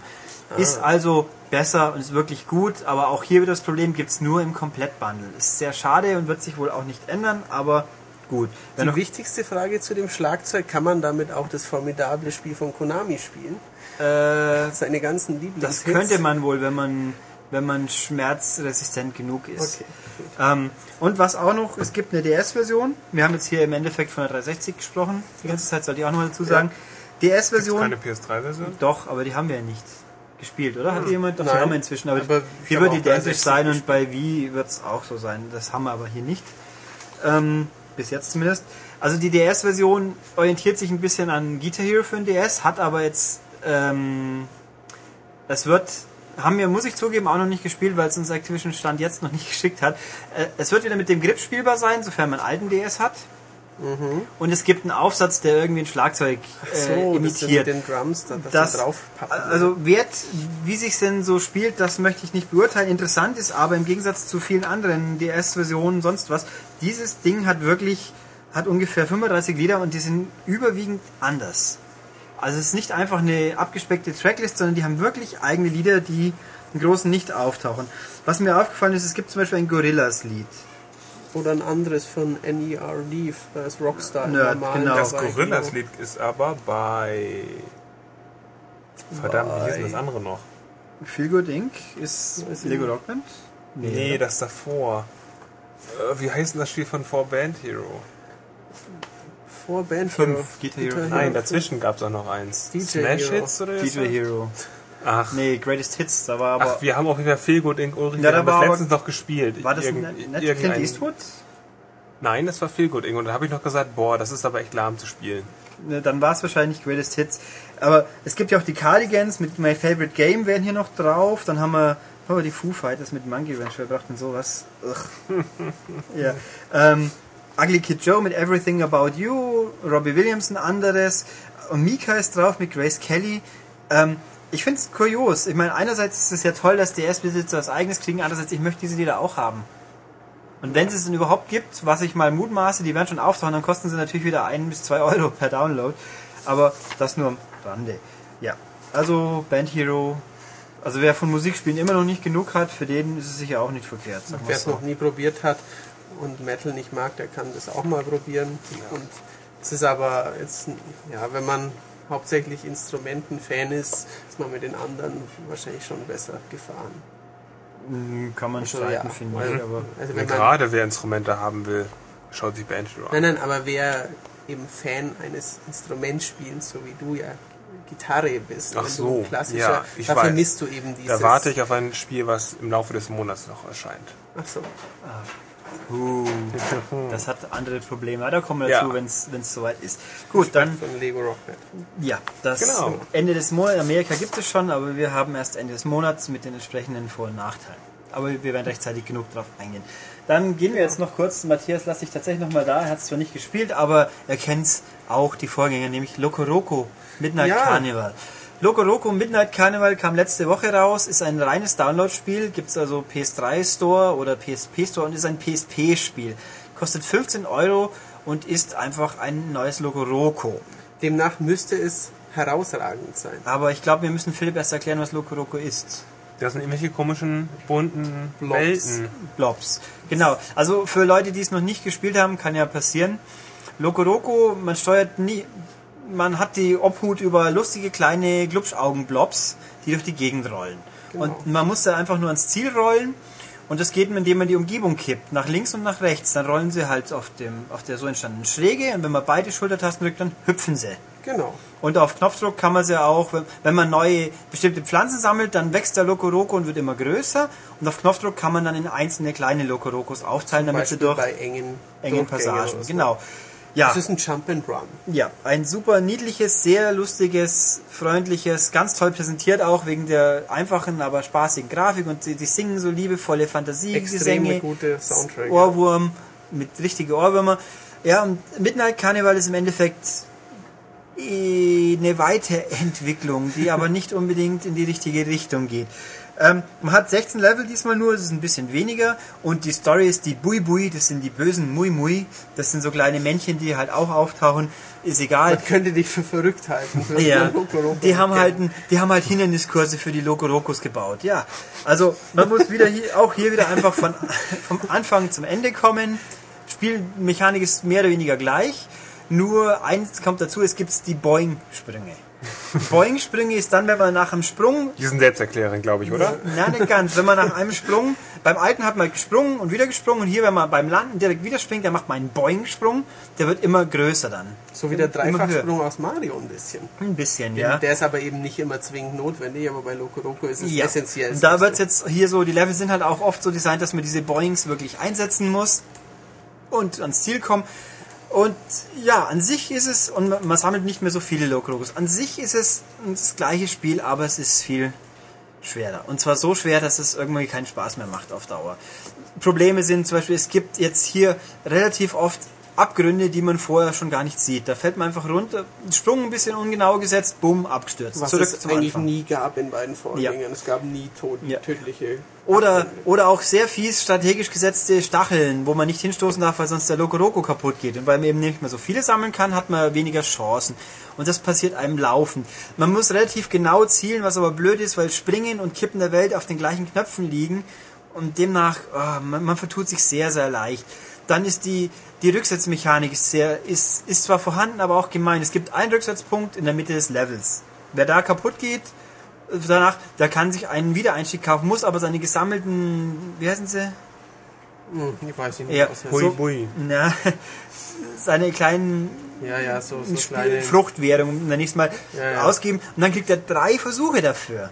Und wenn die rum sind, kostet es noch mehr Geld. Und wenn man es dann immer noch nicht schafft, dann hat man sein Geld zwar ausgegeben, aber man muss dann einfach von vorne anfangen. Und so, das ist halt das Problem. Es sieht so niedlich aus wie früher, ein bisschen düsterer, daher auch der Name. Musik passt eigentlich auch. Umfang, mein Gott, kostet halt nur, nur in Anführungszeichen 15 Euro, was, wenn man bedenkt, dass man die anderen Loco Locos auch für 20 Euro kriegt, ist es schon relativ Ja. teuer wieder. Aber es ist halt einfach frustrierend. Also es ist aber definitiv besser als dieses Coco Recho Ja. Experiment auf PS3. Ja, also Okay. es, es ist ein, immer noch ein vernünftiges Loco Roco, aber ich würde sagen, bevor man das kauft, sollte man lieber die ersten zwei haben. Wenn man die hat und Frust gestählt ist, dann ist es gut, aber uneingeschränkt empfehlen kann man das einfach nicht. Okay, Ja, dann wissen wir Bescheid. genau. Und damit haben wir mich, äh, Michael, sag ich schon, Hey, hey, hey. Matthias Wissen für diese Woche erschöpft und schicken ihn demnach erstmal wieder weg und reden dann über andere Sachen. Auf Bis- Wiederhören. Tschüss. So, nach dieser geselligen Plauschrunde bin ich jetzt wieder mit Philipp allein. Oh, und der fürchtet sich schon fast, was so gut zum nächsten Spiel passt. Denn ich habe auch Angst vor der Dunkelheit. Ach ja, gut. Ähm, ja, nicht letzte Woche kam auf WiiWare ein schickes Spiel raus, das in Amerika schon ewig gab. Und wir haben es jetzt auch endlich, und das heißt Lit. Wieso heißt es Lit? Ja, weil Leuchten respektive Licht eine ganz wichtige Rolle spielt, neben ganz, ganz viel Dunkelheit. Das Ding ist von Way Forward, das sind so, ich jetzt weiß, die Leute, die auch Contra 4 gemacht haben, das diesmal haben sie ein Spiel, was auch normale Menschen spielen können. Schön. Um was geht's? Äh, man ist so ein Highschool-Bubi oder so, der in seiner Highschool rumhängt, und da ist plötzlich alles dunkel und seine Freundin ist verschollen gegangen, der will sie irgendwie retten. Und das Problem ist, in der Dunkelheit treiben sich Monster rum. Aha. Das heißt, man kommt, wenn man in jedem einzelnen Schulraum, in dem man reinkommt, ist, muss man einfach zur Tür zum nächsten Raum. Nur ist es dazwischen halt dunkel. Und sobald man in die Dunkelheit neid hat, wird man von den fiesen Schattenwesen gemeuchelt. Ja, man wird in die Dunkelheit gezerrt Ja. und dann komme ich wieder. Genau, und ist dann tot. Ähm, und ausgerüstet ist man selber nur mit einer Taschenlampe. Das ist auch prima, kann man so rumleuchten, bloß das hilft nur begrenzt, weil man selbst ja nicht in dem Kegel der Taschenlampe ist. Deswegen nicht da hineintreten kann. Aber es gibt halt in jedem Raum auch weniger ein paar Tischleuchten, die man anschalten kann. Und dann Kisten, wenn man, in denen man sucht, findet man zum Beispiel Munition für eine Steinschleuder, mit der man dann Fenster aufschießen kann, durch die dann der Mond ganz hell reinscheint und so halt Pfade erzeugt. Manchmal findet man eine Fernbedienung, mit der man dann Fernseher anschalten kann, die dann ein bisschen Licht in einen begrenzten Teil des Raums werfen. War das nicht so, dass der Mond nicht scheinen kann, sondern nur leuchtet? War das so, oder? Der reflektiert das Licht der Sonne. Genau. War das nicht irgendwie so? Oder verwechsel ich das gerade? Aber man sagt einfach Mondschein. Ich weiß. du Pedant. Nein, ich, das der ist Herde mir, nur, nein, das ist mir nur gerade so in den Sinn gekommen, als du so erzählt Naja, gut. Also Licht, das mit dem Mond zu tun hat, kommt dann durch diese Fenster rein. Ähm, und dann halt eben, oder Computer, die, die dann aktivieren, oder eine Bewegungssicherheitskamera, die, wenn man sie berührt mit oder mit irgendwas bewirft, angeht. Und das ist halt, so muss man halt sich den Weg bahnen und die richtige Kombination finden, wie man zum Ausgang kommt. Eine Komplikation ist auch noch, dass man nur eine bestimmte Menge von Strom verbrauchen kann. Wenn man zu viel anschaltet, wird das Netz überlastet und alles geht aus und ja, tot. Ja. Und das ist eigentlich ziemlich gut gemacht. Also es ist recht denklastig, ein bisschen Trial and Error ist mit dabei, weil, weil man halt nicht immer alles sieht und weil die Taschenlampe auch nur begrenzt weit scheint und man halt rausfinden muss, in welcher Kombination geht's am besten. Aber es ist sehr stilvoll gemacht. Das Bild ist natürlich überwiegend schwarz, aber wenn man so ins, in, rumleuchtet, dann, dann, dann wuseln halt diese kleinen, großen und kleinen Monster aus dem Kegel raus. Das ist ganz cool und macht und Ist schon creepy. ja, es ist schon so den Creep. Deutscher Begriff für creepy? Das ist schon. Äh, Nicht auch an creepy gedacht. ja, so krabbelig. Unheimlich. Ja, also ist auch wirklich gut präsentiert für die Charakter sind für wie, mein Gott. Manchmal kommt, trifft man auf ein Telefon, das dann klingelt. Wenn man abhebt, dann hört man aus dem Remote-Lautsprecher seine Freundin sprechen. Das ist ganz witzig gemacht. auf Deutsch oder auf Englisch? Auf Englisch und deutsche Untertitel. Okay. Die Untertitel sind aber auch immer gleich für den kompletten Dialog, weswegen sie schon mal so über einen halben Bildschirm gehen können. Aber ist, ist kein Problem. Ähm, ja, und das, Hast du gesagt, dass es ein Reware-Spiel ist? das ist ein WiiWare-Spiel, ja, habe ich gesagt. Kostet, lass mir lügen, 8 Euro, glaube ich. Das habe ich jetzt gerade nicht mehr kontrolliert, aber ich glaube, Lohnenswerter Kauf? ich würde sagen lohnenswert. Es hat ein paar Problemchen. Es hat 30 Level. Wenn man die hinter sich hat, weiß ich nicht, wieso man es nochmal spielen sollte. Aber es dauert ein bisschen, weil alle 5, 6 Level kommt auch ein Bossgegner, wo man halt, den man nur mit, mit Licht beschädigen kann. Aber mit der Taschenlampe allein reicht nicht, weil er ihn sonst platt macht. Man muss also die Umgebung auch nutzen und ihn in den Lichtkegel und so locken. Ähm, Und was mich ein bisschen gestört hat, man, man pointet mit der Remote, lenken tut man mit dem Nunchuck. Und vielleicht ist mein Nunchuck inzwischen ein bisschen ausgeleitet, weil ich so unheimlich oft Wii spiele. Also daran wird es eher nicht liegen. Ähm, es kann relativ schnell passieren, dass man aus Versehen ein bisschen vom Weg abweicht und sobald man die Dunkelheit berührt, ist man platt und muss den Level von vorne anfangen. Die sind jetzt nicht unendlich lang, aber es kann schon mal nerven, wenn man bei der allerletzten Stelle versehentlich wackelt, kurz mal daneben tritt und tot ist. Da hätte ich mir ein bisschen weniger penible Analogabfrage gewünscht. Aber im Großen und Ganzen ist das ein echt gutes Spiel. Ich finde es schön, dass es jetzt endlich, endlich gibt. Hat lang genug gedauert. In Amerika kam es, glaube ich, vor über einem halben Jahr schon raus. Ja. Ich muss sagen, Vive hat damit echt mal einen Pluspunkt, weil mich jetzt die anderen Plattformen momentan mit nicht so faszinierenden Download-Spielen ein bisschen langweilen. Was? Panzergeneral? Ja, aber jetzt allein, also um es kurz zu fassen, diese Woche hat Microsoft es geschafft, Episode 2 bis 4 von Wallace und Gromit auf einmal rauszuschmeißen. Das ist natürlich der absolute Knüller, ein Episodenspiel gleichzeitig zu veröffentlichen. Und dann natürlich fällt auch uns richtig aus, was das eigentlich Geld kostet, weil wenn jede Episode 10 Euro kostet, äh, dann kauft man lieber Simon Max. Das hat mehr für weniger geboten. Naja, gut. Ähm, ja, damit Downloads haben wir erstmal, glaube ich. Aber wie wir äh, Wii-Spiele noch nicht, nämlich es gibt jetzt das Need for Speed für Wii und DS. Mit einem schönen Zusatz. Ja, Nitro. Okay. Hat also nichts mit dem Shift-Teil zu tun. Nein, überhaupt gar nicht. Wie, äh, EA hat ja beschlossen, dass sie jetzt plattformorientierter ihre Need for Speeds dieses Jahr entwickeln. Deswegen hat eben 360 und PS3 haben Need for Speed Shift bekommen, was ja richtig gutes Rennspiel war, aber auch sehr realistisch, was also mit Need for Speed nur begrenzt viel zu tun hat. Und äh, DS und Wii haben Nitro bekommen. Die sind unterschiedlich, deswegen gehe ich jetzt erstmal auf die äh, Wii-Version ein. Ähm, ich habe gelesen, die Woche in England war Need for Speed Undercover letztes Jahr das 124 meistverkaufte Wii-Spiel. Das ist faszinierend, weil eigentlich ist doch Need for Speed ein großer Name, bloß auf dem Wii ging es halt so gar nicht. Diesmal haben wir also ein anderes Spiel. Das Ding ist im Endeffekt einfach Tempobolzerei pur, Arcade pur, Anspruch null. Würde ich es jetzt mal so nennen. Also so ein, ich rase auf einer Rennstrecke von A nach B. Ja, außer das sind, glaube ich, schon Rundkurse alle, aber im Endeffekt, es ist wie ein großer Schlauch, durch den man durchbolzt. Die Strecke ist, ja, es gibt zwar ab und zu mal Abzweigungen, aber es ist im Endeffekt ein Rundkurs, der sehr eng gesteckt ist, durch den man mit Vollgas durchheizt und halt auf Knopfdruck einen Drift anschmeißt.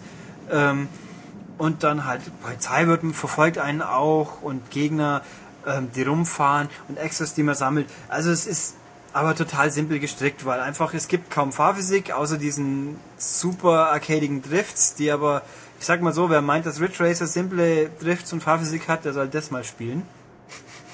Ähm, Passt wenigstens das Geschwindigkeitsgefühl. ja, es ist schnell. Also das ist der größte Pluspunkt des Spiels. Es ist schnell. Die Grafik ist flüssig, aber halt die Umgebungen sind relativ langweilig. Ein Gag gibt's, man kann sein Auto stylen und designen, wie es halt bei normalen Need for Speeds der Fall ist. Und wenn man vorne liegt, dann wird die Umgebung vor allem mit dem eigenen Design ein bisschen so verziert, so Graffiti-mäßig. Aber das macht's auch nicht fett. Also ich finde das Spiel einfach letzten Endes belanglos. Es gibt ein paar Rennformen, ja, Elim Elimination, also wer nach alle paar, alle 30 Sekunden fliegt der letzte raus, normale Rennen, äh, eben Polizei, die einen verfolgt, die kann man auch, es gibt irgendwie, man kann mit, wenn man es bestimmte extra einsammelt, die Polizei dann auf andere hetzen. Es gibt sehr viel Nitro-Einsatz, was man durch Schütteln der Remote wieder auslösen darf. Vielen Dank. Ähm, man kann sein Auto beschädigen, dann muss man Schraubenschlüssel aufsammeln zum Reparieren. Aber im Endeffekt, es fühlt sich jemand einfach nur Vollgas geben, dann passiert schon was. Dann wird, gewinnt man zwar wahrscheinlich nicht, aber ich habe nicht das, das, es ist mir einfach ein bisschen zu simpel gestrickt. Man lenkt zwar, aber irgendwie, es fühlt sich alles Plastik an. Also ein gutes Arcade-Spiel gibt dir immer noch ein Fahrgefühl und das hier geht mir hier ein bisschen ab. Also es ist nicht unbedingt ein schlechtes Spiel, es ist einfach ein durchschnittliches Spiel. Und dem ich nicht die Welt abgewinnen kann.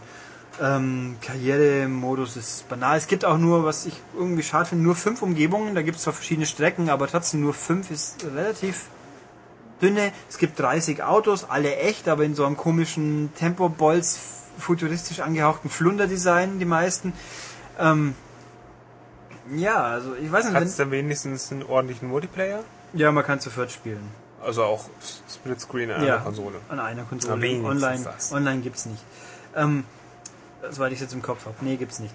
Äh, ich weiß nicht. Ich, ich bin beim, vom ersten Mal sehen her nicht damit warm geworden. Ich mm, kann mir auch nicht vorstellen, dass Wii-Besitzer damit jetzt glücklicher wären. Es fühlt sich an wie ein Auto Mario Kart in schlechter. Ähm, also ich glaube, das wird ich, ich stelle die These auf, das wird jetzt auch nicht so super erfolgreich, weil wenn die Leute ihn vernünftig, das letzte Undercover war nicht auf dem Wii tatsächlich nicht schlecht. Wenn Star Wars keinen interessiert hat, wieso soll ich jetzt ein simpel gestrickteres Hurra-Tempo-Gebolze besser finden? Also, Kann Ja. man denn wenigstens auf die DS-Version setzen? die ist ein bisschen besser, aber sie ist, also die ist gemacht von Firebrand Games. Das sind die Menschen, die unter anderem die Codemasters Rennspiele basteln auf DS und halt auch äh, Trackmania. Und vom Grunddesign her ist es ähnlich, auch dieses Farbdesign, viel Driften, Tempo-Bolzen, aber die Kurse sind ein Tick anspruchsvoller. Die Lenkung fühlt sich ein bisschen anspruchsvoller an, aber es gibt auch Elemente, die völlig übertrieben sind. Man fährt zum Beispiel plötzlich am Ende von dem Kurs mal über eine Achterbahn rauf, runter, links, rechts oder durch einen U-Bahn-Schacht. Ähm, und äh, nein, jetzt ist mir es entfallen. Ich glaube auch die Extras sind ein bisschen sinniger einzusehen. Aber es gibt auch die Helden Fahr- Heldentechnik-Momente, ich habe es vergessen, wie es genau ist. Dann, wenn man den X-Button im richtigen Moment drückt, dann macht das Auto einen riesen Satz oder ein Salto nach vorne oder schaltet irgendwie die Polizei aus, völlig übertrieben, auch nicht besonders gut einzusetzen, weil in dem Moment, wo man das X sieht, dann muss man auf die kleine Anzeige im Bildschirm schauen, wo genau man in welchem Fahrbereich anhalten muss. Bis man es geschnallt hat, ist es meistens eh schon zu spät. Ähm, ja, auch das läuft flüssig, aber es ist ein bisschen arg bunt und es wirkt ein bisschen grobschlächtig und bunt. Und ich finde es halt, halt super ansehnlich. Also auch hier wäre ich nicht wirklich warm mit. Also wer ein Handheld Need for Speed will, der greift dann besser zu Shift für die PSP, weil das war echt gut. Und also ich finde Nitro ist, es ist ein Experiment gewesen, das nicht völlig schief gegangen ist, aber es kommt halt einfach nicht über Mittelmaß hinaus. Und Das ist doch ein schönes Fazit. ja, kann man so sehen. Also gut, Rennspiele hin und her. Kommen wir zum Rollenspiel. Das habe ich. Rollenspielmensch bei uns ist ja der gute Max meistens. Der ist jetzt nicht da, aber ich habe ihn vor zwei Wochen dazu gezwungen, mit mir eine Unterhaltung über Dragon Age Origins zu führen. Und die spielen wir jetzt hier ein, bevor ich dann mit Philipp nochmal wieder zurückkehre für ein weiteres Spiel. So, etwas überraschend für uns alle, auch für den guten Max. Was? Wo bin ich hier? Genau. Hallo. Habe ich jetzt, können wir jetzt dann schon, jetzt schon. Das, also kurze Vorgeschichte. Ihr hört das jetzt irgendwann Anfang November. Wir haben es aufgenommen direkt vor Heftschluss am Mitte Oktober, Es weil ist jetzt direkt vor Heftschluss. Wir sind Genau. jetzt im Jetzt. Und die Vergangenheit, Ulrich, und ihr seid in der Zukunft. vorbei. Nein, und die Hörer sind in der Zukunft. wann wir wird das damals Sind. eigentlich jetzt? Schon bald. Gestern. Welcher Film? Äh, Na? Doch kennt die Wüste. äh, Hier gibt's nicht mal ah. Scheiße, Sir. Spaceballs. Richtig. Ah, Mel Brooks. Sehr gut. Aber das interessiert uns gar Egal. nicht. Also jedenfalls, ich habe Max auf vielfachen Wunsch von allen und von mir und überhaupt. Nicht von mir.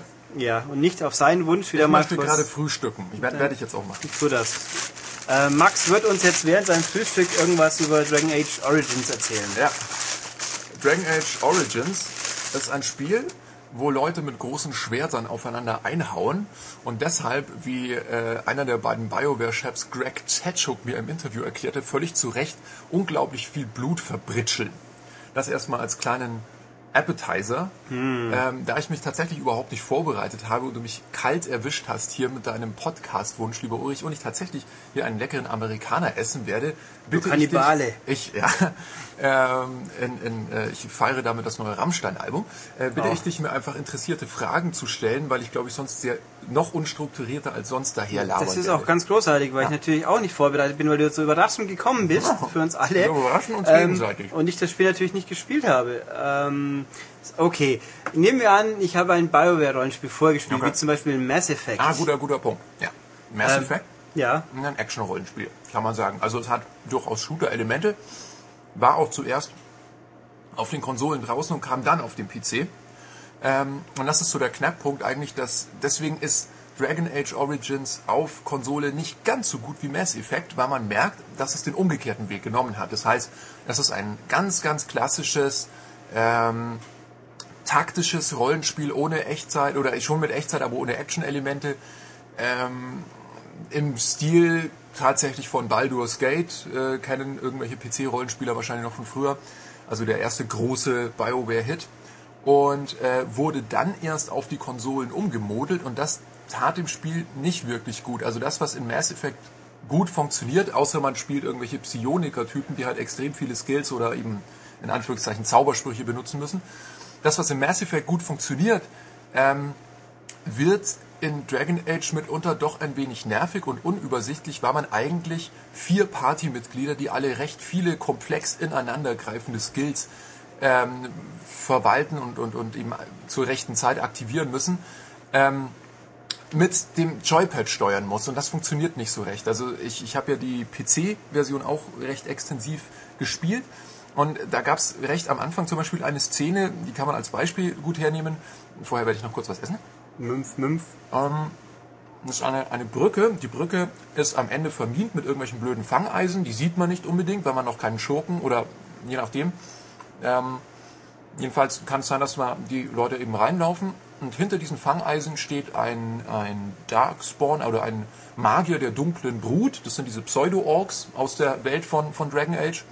Mm, Und ballert da also gut mit, mit irgendwelchen Feuerbällen rein. Das ist, glaube ich, so der erste größere Magier, den man, also je nachdem, was man für eine Ursprungsgeschichte gewählt hat, wenn man natürlich Magier spielt, dann kennt man die schon. Wenn nicht, dann nicht. Mm, Und plötzlich steht da eben dieser Heinz und ballert wie bescheuert Feuerbälle rein. Und Das ist eine Szene, wo man zum ersten Mal einigermaßen taktisch vorgehen muss, meiner Meinung nach. Indem man eben, ganz klar, ähm, seine Nahkämpfer erstmal hinten hält, mit ein paar ähm, Fernkämpfern diesen Magier-Heinz wegschießt und dann durchgeht und äh, alle anderen kaputt macht. Auf dem PC kein großes Problem, weil ich eben in die Vogelperspektive gehen kann, mit der Maus meine äh, Hanseln anklicken kann und eben sagen kann, du bleibst da stehen, du rennst jetzt nicht in die Falle, du rennst nicht in die Falle. Und äh, wenn ich das auf Konsole mache, dann rennen sie in die Falle und sie rennen in die äh, Feuerwand des Magiers. Und es ist zwar natürlich möglich, ähm, einen Befehl wie Position halten zu geben, sodass die dann doch auf der, auf der Brücke stehen, aber bis ich das raus hatte, muss ich gefühlte fünf Handlungen, Knopfdrücke mehr ähm, ausführen als am PC und äh, die Hälfte meiner Leute war schon gut angeschlagen. Und das ist so ähm, einfach schade. Ich wüsste auch nicht, wie man es besser machen kann. Ich will das Spiel trotzdem auf Konsolen spielen. Auch, und das ist der zweite Kritikpunkt, und damit hat sich aber auch schon mit Kritik, wenn es nicht so gut aussieht wie am PC. Es sieht nicht so gut aus wie Mass Effect, es ist ein bisschen bieder. Trotzdem ist es atmosphärisch, finde ich, und äh, funktioniert einfach als, als Stimmungsbild. Ähm, ich will das trotzdem spielen, weil es unglaublich gut geschrieben ist nach wie vor ähm, und sehr, sehr suchterregend ist, weil man einfach diesen, oh, ich will diese Nebenquest noch, ich will dieses Schwert, ich will das ausprobieren, was blinkt denn da hinten? Ähm, ich habe eine riesige Landkarte vor mir, wo immer mehr Orte aufklicken, die ich dann untersuchen kann. Und äh, in diesen Orten warten einfach unfassbar gut geschriebene Geschichten auf mich. Das sind so, die, die haben wirklich überhaupt nicht gespart mit ihrer Fantasie, wo ich wirklich immer gerne meinen Hut davor ziehe. Keine Ahnung, du kommst in irgendeine Kneipe rein und ähm, und die äh, der Wirt, äh, die die Kneipe heißt äh, zur das zu, zu, zur verwöhnten Prinzessin auf Deutsch. Das hat überhaupt keinen das ist nicht, nicht mal eine Nebenquest, ja? Geschweige denn, dass das irgendwas mit dem Hauptplot zu tun hätte. Es ist einfach nur ein kleines Detail und man geht dann rein und fragt den Wirt, wieso heißt denn die Kneipe so? Und dann erzählt er fünf Minuten lang mit Sprachausgabe eine herzzerreißende Geschichte äh, von seiner, von seiner Schwester, die halt so verwöhnt war und äh, seinen Eltern die ganze Kohle aus dem Kreuz geleiert hat und dann mit irgendwie, ich weiß es nicht mehr, entweder durchgebrannt ist oder blöd gestorben ist oder irgendwie so. Auf jeden Fall ganz traurig. Und das, das macht so den, den Reiz und die Faszination eigentlich von Dragon Age aus. dass es wirklich ein, ein gut, gut, gut geschriebener Fantasy-Roman zum Mitspielen ist. Und sowas hat man auch in der heutigen Zeit nicht oft. Jetzt habe ich ungefähr sechs Minuten geredet, ohne Luft zu holen. Und äh, ich werde jetzt mal den nächsten Bissen nehmen. Nächsten Bissen. Mümpf, Mümpf. Äh, Mumpf, mumpf. Mümpf. Ähm, was wollte ich jetzt? Genau, du hast ja beide Sprachversionen gespielt. Ist dieses herzzerreißende, gut geschriebene auch in Deutsch einigermaßen herzzerreißend und gut geschrieben? Ja, es ist einigermaßen gut. Mhm. Es, gut geschrieben ist es, finde ich. Ähm, es ist überwiegend auch gut gespielt. Ähm, es gibt eine Hauptfigur, nämlich Morrigan, die kennt man wahrscheinlich auch von diversen äh, Previews und so. Das ist diese sehr leicht bekleidete, schwarzhaarige Hexe. Ähm, So, jetzt merkt man, dass ich nicht vorbereitet bin, weil ich komme gerade nicht auf den Namen der englischen Schauspielerin, der ist aber bekannt. Ähm, ja, ja war egal. war es Helena Bonham Carter? Ich bin mir nicht Hast, sicher. du hast den Namen erwähnt, dann wird es schon gewesen sein. Ich, also, äh, liebe Zuhörer, dieses eine, Gewehr. ohne Gewehr. Die ist auf jeden Fall in Englisch unfassbar gut und auf Deutsch total schlecht. Also die ist, ähm, die ist wirklich so, ich habe keine Emotionen. Was steht denn da auf dem Zettel? Ähm, ansonsten gibt es viele Szenen, die auch auf Deutsch klasse und auf ja, Filmniveau funktionieren. Ähm, trotzdem, wer die Wahrheit, wer gut Englisch kann, sollte es sich trotzdem auf, auf Englisch reinziehen. Was ja nicht mit jeder Version funktionieren wird, das können wir vielleicht auch kurz Ähm, aufdröseln. wir müssen, müssen es noch verifizieren, glaube ich, endgültig. Also mir wurde gesagt, Max wird das auch noch probieren und im Heft steht es dann definitiv auch richtig drin. Die PS3-Version wird voraussichtlich, denkt dran, wir sind hier zweieinhalb Wochen vor eurer Zeit. Genau. Ähm, die PS3-Version wird voraussichtlich mehrere Sprachen drauf haben und die 360-Version wird wahrscheinlich nur Deutsch sein. Genau, und die 360-Version, die ich habe, bei der sieht es so aus und bei der PS3 kann ich es eben noch nicht ausprobieren, aus äh, zeitreisetechnischen Gründen. Aber wie gesagt, im Heft wird es drin gestanden haben. Zu dem Zeitpunkt, wo dieser Podcast läuft, ist bin das jetzt Heft ja schon raus. Was? Ja, okay. Ähm, ja, wir haben schon, hast schon gesagt, sieht nicht super spektakulär aus, aber schon noch okay. Ja, es kommt halt darauf an, wie sehr du Grafikfetischist bist. Ich kenne jetzt einige Kollegen hier in der Redaktion, die würden die Hände über den Kopf schlagen und oh nein, oh nein, oh großer Gott, bitte nein brüllen, wenn sie zum Beispiel das Wasser in dem Spiel sehen. Oh. Ich sag halt, ähm, naja, es ist halt hässliches Wasser, dann gehe ich woanders hin. Weil ich spiele das Spiel nicht, um Wasser anzugucken. Können die Also, Charaktere schwimmen? Okay. Sagen wir mal so, ähm, wenn du durch einen See läufst, der See sieht aus wie Quecksilber, also er spiegelt irgendwie, es sind keine Wellen drin und wenn du reinläufst, dann spritzt nichts. Okay? Und wenn ich tief genug Nylaufe mache, ist er einfach weg. Blub. Das weiß ich noch nicht. Ich vermute mal, also ich bin noch nicht zu allen ähm, Arealen hundertprozentig aussagefähig, weil ich die noch nicht alle durchlaufen habe, aber was ich bis jetzt ähm, an Wässern, äh, Gewässern und so weiter gesehen habe, ist einfach so abgesperrt, dass du nicht reinkommst, beziehungsweise ist halt eine Pfütze, durch die du einfach durchläufst. Also ich, es ist sicherlich nicht so wie in WoW, dass du halt äh, immer tiefer ins Wasser gehst und dann automatisch auf Schwimmen um, um äh, schaltest oder so. Jo. Ähm, mir fällt jetzt gar keine kluge Frage mehr ein. Mhm. Da haben wir auch schon fast 10 Minuten voll. 52, 53, 54, ist noch ein bisschen was.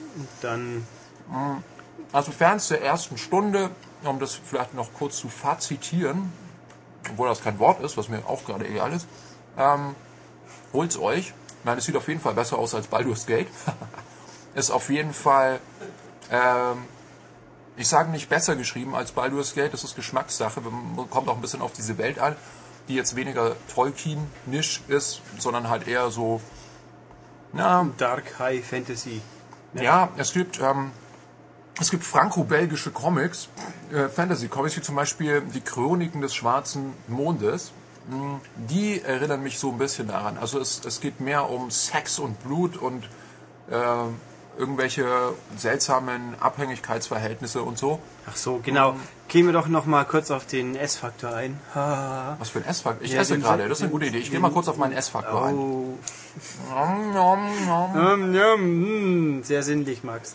Ähm, es gab ja viel Auftrieb, Apropos zumindest. sinnlich, Ulrich. Ja, Ja. Sinn, Hm, ich, genau.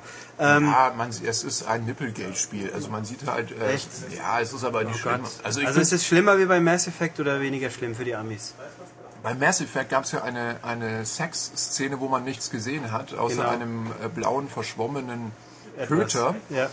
Ähm, und äh, ich habe in, in äh, Dragon Age, ich gebe es zu, ja, wir spielen ja hier mit offenen Karten, ich habe noch nicht geschnackselt. Ja, Oh. äh, hab's aber vor. Ähm, kann zur Inszenierung dieser Szene aber nichts sagen, sie ist ja angeblich drin, aber es kamen vorher schon ähm, in Form irgendwelcher knackiger Waldnymphen oder äh, Lustdämonen ähm, durchaus schon mal entblößte Brüste vor, wobei da die Nippel immer geschickt verdeckt werden. Mit Haaren Mit so. Haaren oder mit irgendwelchem äh, Blechzeugs. Äh, was ja offensichtlich für puritanische Amerikaner ganz wichtig ist, dass man diese Nippel nicht zieht. Ich verstehe nicht genau, warum das dann äh, in irgendeiner Weise Kultur ähm, gefährdend ist, wenn die entblößt sind. Es ist mir aber auch ehrlich gesagt wurscht. Also ich finde, es ist, es ist nicht äh, zu äh, trashig irgendwie. Es ist jetzt auch wieder ein Beispiel aus der, aus der PC-Ecke, aber wer den Witcher kennt, man, man kann, in, in Witcher wird ja doch da ziemlich drauf rumgeritten. Da, also kann man ja auch mit vielen Frauen und so und irgendwie, auch, auch wenn es witzig ist, ist es, finde ich, in Witcher ein bisschen pubertär. Äh, PC-Klammer zu. Und, und bei Dragon Age ist es genau wie das Blut, das eben einfach austritt, wenn ich dir mit einer Riesenklinge ein Madenloch bohre. Ähm, es ist halt ein, ein reifes Rollenspiel und äh, selbst im Herr der Ringe wird, wenn man zwischen den Zeilen liest, ab und zu auch mal äh, der äh, Lust und der körperlichen Liebe gefrönt, was ja eigentlich eine wunderschöne Sache ist, gerade wenn die gesamte Welt eigentlich am Rand des Abgrunds steht. Im Herr der Ringe. Ja, sehr. Wo? Ja, das erkläre ich dir später. Nein, äh, es gibt eine Szene, wo Aragorn, ich glaube, das ist im Bruchtal, seinen Mantel zurückschlägt und äh, er steht dann bei, äh, wie heißt sie, Arwen? Nee, doch, die im, im Film so aufgeblasen wurde. Liv Tyler im Film ist Arwen, oder? Ja. Ja, die, die kommt ja im, im Buch nur äh, marginal vor. Ähm, aber ja, wie gesagt, äh, Aragorn schlägt seinen Mantel zurück. Hallo! Oh. Ja, jedenfalls, äh, es kommt halt in Dragon Age einfach vor. Also ich finde, es ist nicht nervig, es ist nicht unangebracht. Ähm, auch die Tatsache, dass man mit seinen Party-Kollegen, das ist jetzt natürlich noch im äh, vor eine Vorab-Info, weil ich nicht weiß, mit wem man alles und wie und äh, wie gut es dann ist. Aber warum sollte es denn nicht vorkommen in dem Rollenspiel, wenn es der Story dient und der Welt? Also ich finde es wunderbar und Ich denke gerade irgendwie an Fahrenheit, wo es mir furchtbar aufgesetzt vorkam, aber okay. Ja, in Das war natürlich auch kein Fahrenheit Rollenspiel. Ja, das Problem in Fahrenheit war, dass diese Szene, fand ich, relativ unvermittelt kam. Ähm, Da weil gibt es ja halt einfach mehrere. so. Den wir von der am Anfang, Ende? Ja, da wo, nein, nicht da, wo er mit seiner Ex-Freundin, das finde ich ganz in Ordnung. Weil Okay. das, äh, sondern ähm, ähm, es gibt ja dann nochmal die, diese die. Polizistin, die dann mit ihrem Freund, oder? Im Bett. Und dann So, wird das ist ganz am Anfang, glaube ich. Und dann gibt es am Schluss noch vor dem Showdown, so Ja, in dem genau. Zugwaggon. Aber in Fahrenheit wurde dem halt nicht vorgebaut. Hm. Also diese Szenen kamen halt relativ unvermittelt. So, jetzt hast du die Möglichkeit, wenn du das Richtige sagst, kriegst du die Tante ins Bett. Das ist so ein bisschen Leisure Suite oder Suit Larry. Heißt der Suit, wie spricht man das aus? Suit Larry. Sagen. Leisure Suit Larry von Al Lowe. Ähm, äh, weiß ich nicht, fand ich in diesen Spielen nicht jetzt nicht aufgesetzt, aber es war narrativ nicht gut vorgebaut. Und in, in Dragon Age hast du ja tatsächlich immer diese Ablehnung und Zustimmung deiner Charaktere, je nachdem, wie du dich verhältst, je nachdem, wie oft du ihnen kleine Geschenke machst, hast du eben unten diesen Zustimmungsbalken, der eben, wenn er nach links geht, dann mögen sie dich immer weniger und wenn er nach rechts geht, immer mehr. Ähm, Also wenn er länger wird, steigt die Stimmung. Hahaha. Ich sage da nichts dazu. Oh Mann. Echt, wander doch aus nach Amerika. Gesagt. ja, Gott. Nach dieser kleinen pubertären Zeitreise Ja, wunderbar. In, in Ulrichs Jugend ähm, Ach Gott. können wir, glaube ich, äh, Ein Fazit ziehen? ein Fazit ziehen. Ich habe es vorher schon versucht zu ziehen, dann äh, hat es mich nochmal davongetragen in äh, Richtung Sex, aber jetzt kann ich eben sagen, ähm, wer Mass Effect ganz toll fand, wird Dragon Age nicht unbedingt toll finden. Äh, er möge daran denken, dass es ein vollwertiges Rollenspiel ist nach PC-Motiv oder nach PC-Vorbild. Das heißt, es ist eben nicht actionlastig. Ähm, es ist tatsächlich von der Steuerung her sperrig jedoch sehr lohnend, sehr motivierend, sehr komplex vom Spielprinzip und umso besser und interessanter von der erzählten Welt her. Ähm, da kann ich also, wer auf sowas steht, äh, eine uneingeschränkte Kaufempfehlung ähm, aus, empfehlen, Aus aussprechen. Empfehl sprechen. Handgeklapper und Wiedersehen. Tschüss, Max. So, damit, wie gesagt, unsere interessante Unterhaltung oder meine interessante Unterhaltung mit Max, der ja jetzt Dragon Age hoffentlich näher gebracht hat. Ähm, wir haben damals ja noch gemutmaßt über die Sprachen, das haben wir probiert, das stimmt. Xbox nur Deutsch, PS3 mehrsprachig. Und ja, so viel dazu. Und weiter zum letzten Spiel diese Woche, nämlich Ratchet Clank, A Crack in Time. Philipp ist furchtbar fasziniert von, weil er nämlich das nicht kennt, glaube ich. Ähm, genau, weil ich vor, ich weiß nicht mehr wie viele Jahren damit aufgehört habe, das weiter zu verfolgen. Ähm, also Ratchet und Clank und auch Jack und Dexter. Und irgendwie vertausche ich die sowieso immer. Ich weiß nicht, wer wer ist. Ich weiß nur, dass es, glaube ich, beide für Playstation rauskam. Richtig.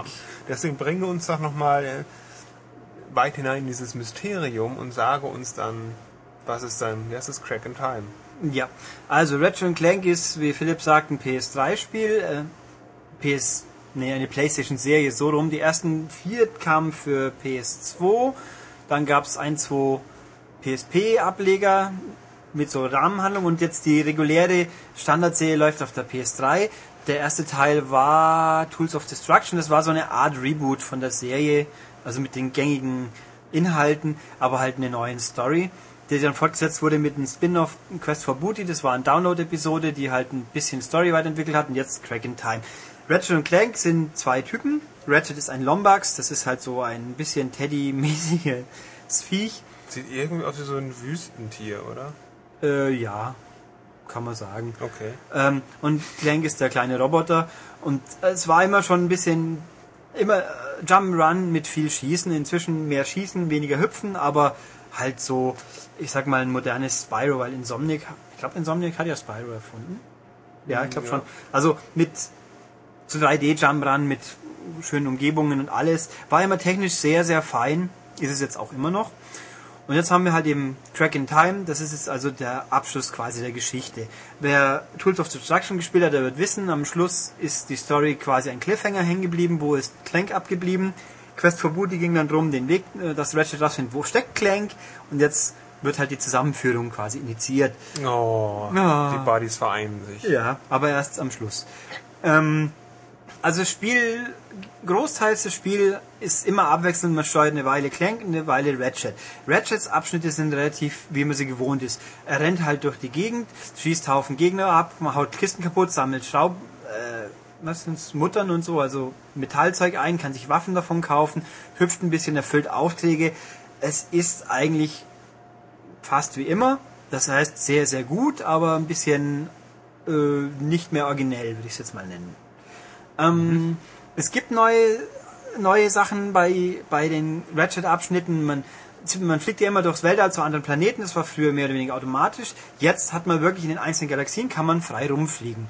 Da gibt's dann mal äh, Satelliten mit von Feinden, die einen, wenn sie einen erkennen, schicken sie einem kleine Raumschiffe auf den Hals, die man wegschicken muss. Das passiert, man kann frei rumfliegen, aber immer nur auf einer Ebene. Also der Raum ist 3D, aber man fliegt immer auf der gleichen Höhe, sage ich jetzt mal. Okay.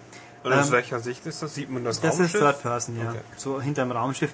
Dann gibt's auch, dann fliegt man zu den Planeten, wo die Hauptaufträge sind, aber es gibt auch so kleine Kugelsatelliten, die gab's in Teil 2, glaube ich schon, und sind natürlich richtig prominent geworden bei Super Mario Galaxy. Und man kann sich ein bisschen so vorstellen. Man landet auf diesem Planeten und kann dann rumlaufen, weil so klein sind, sieht man die Krümmung hinten.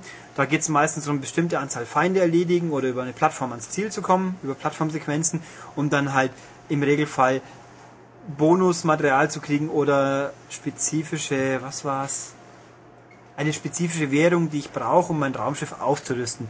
Das muss man an bestimmten Stellen des Spiels, braucht man eine bestimmte Aufrüstung, sonst kommt man nicht an die Hauptaufträge, deswegen nimmt man diese Nebenmission mit.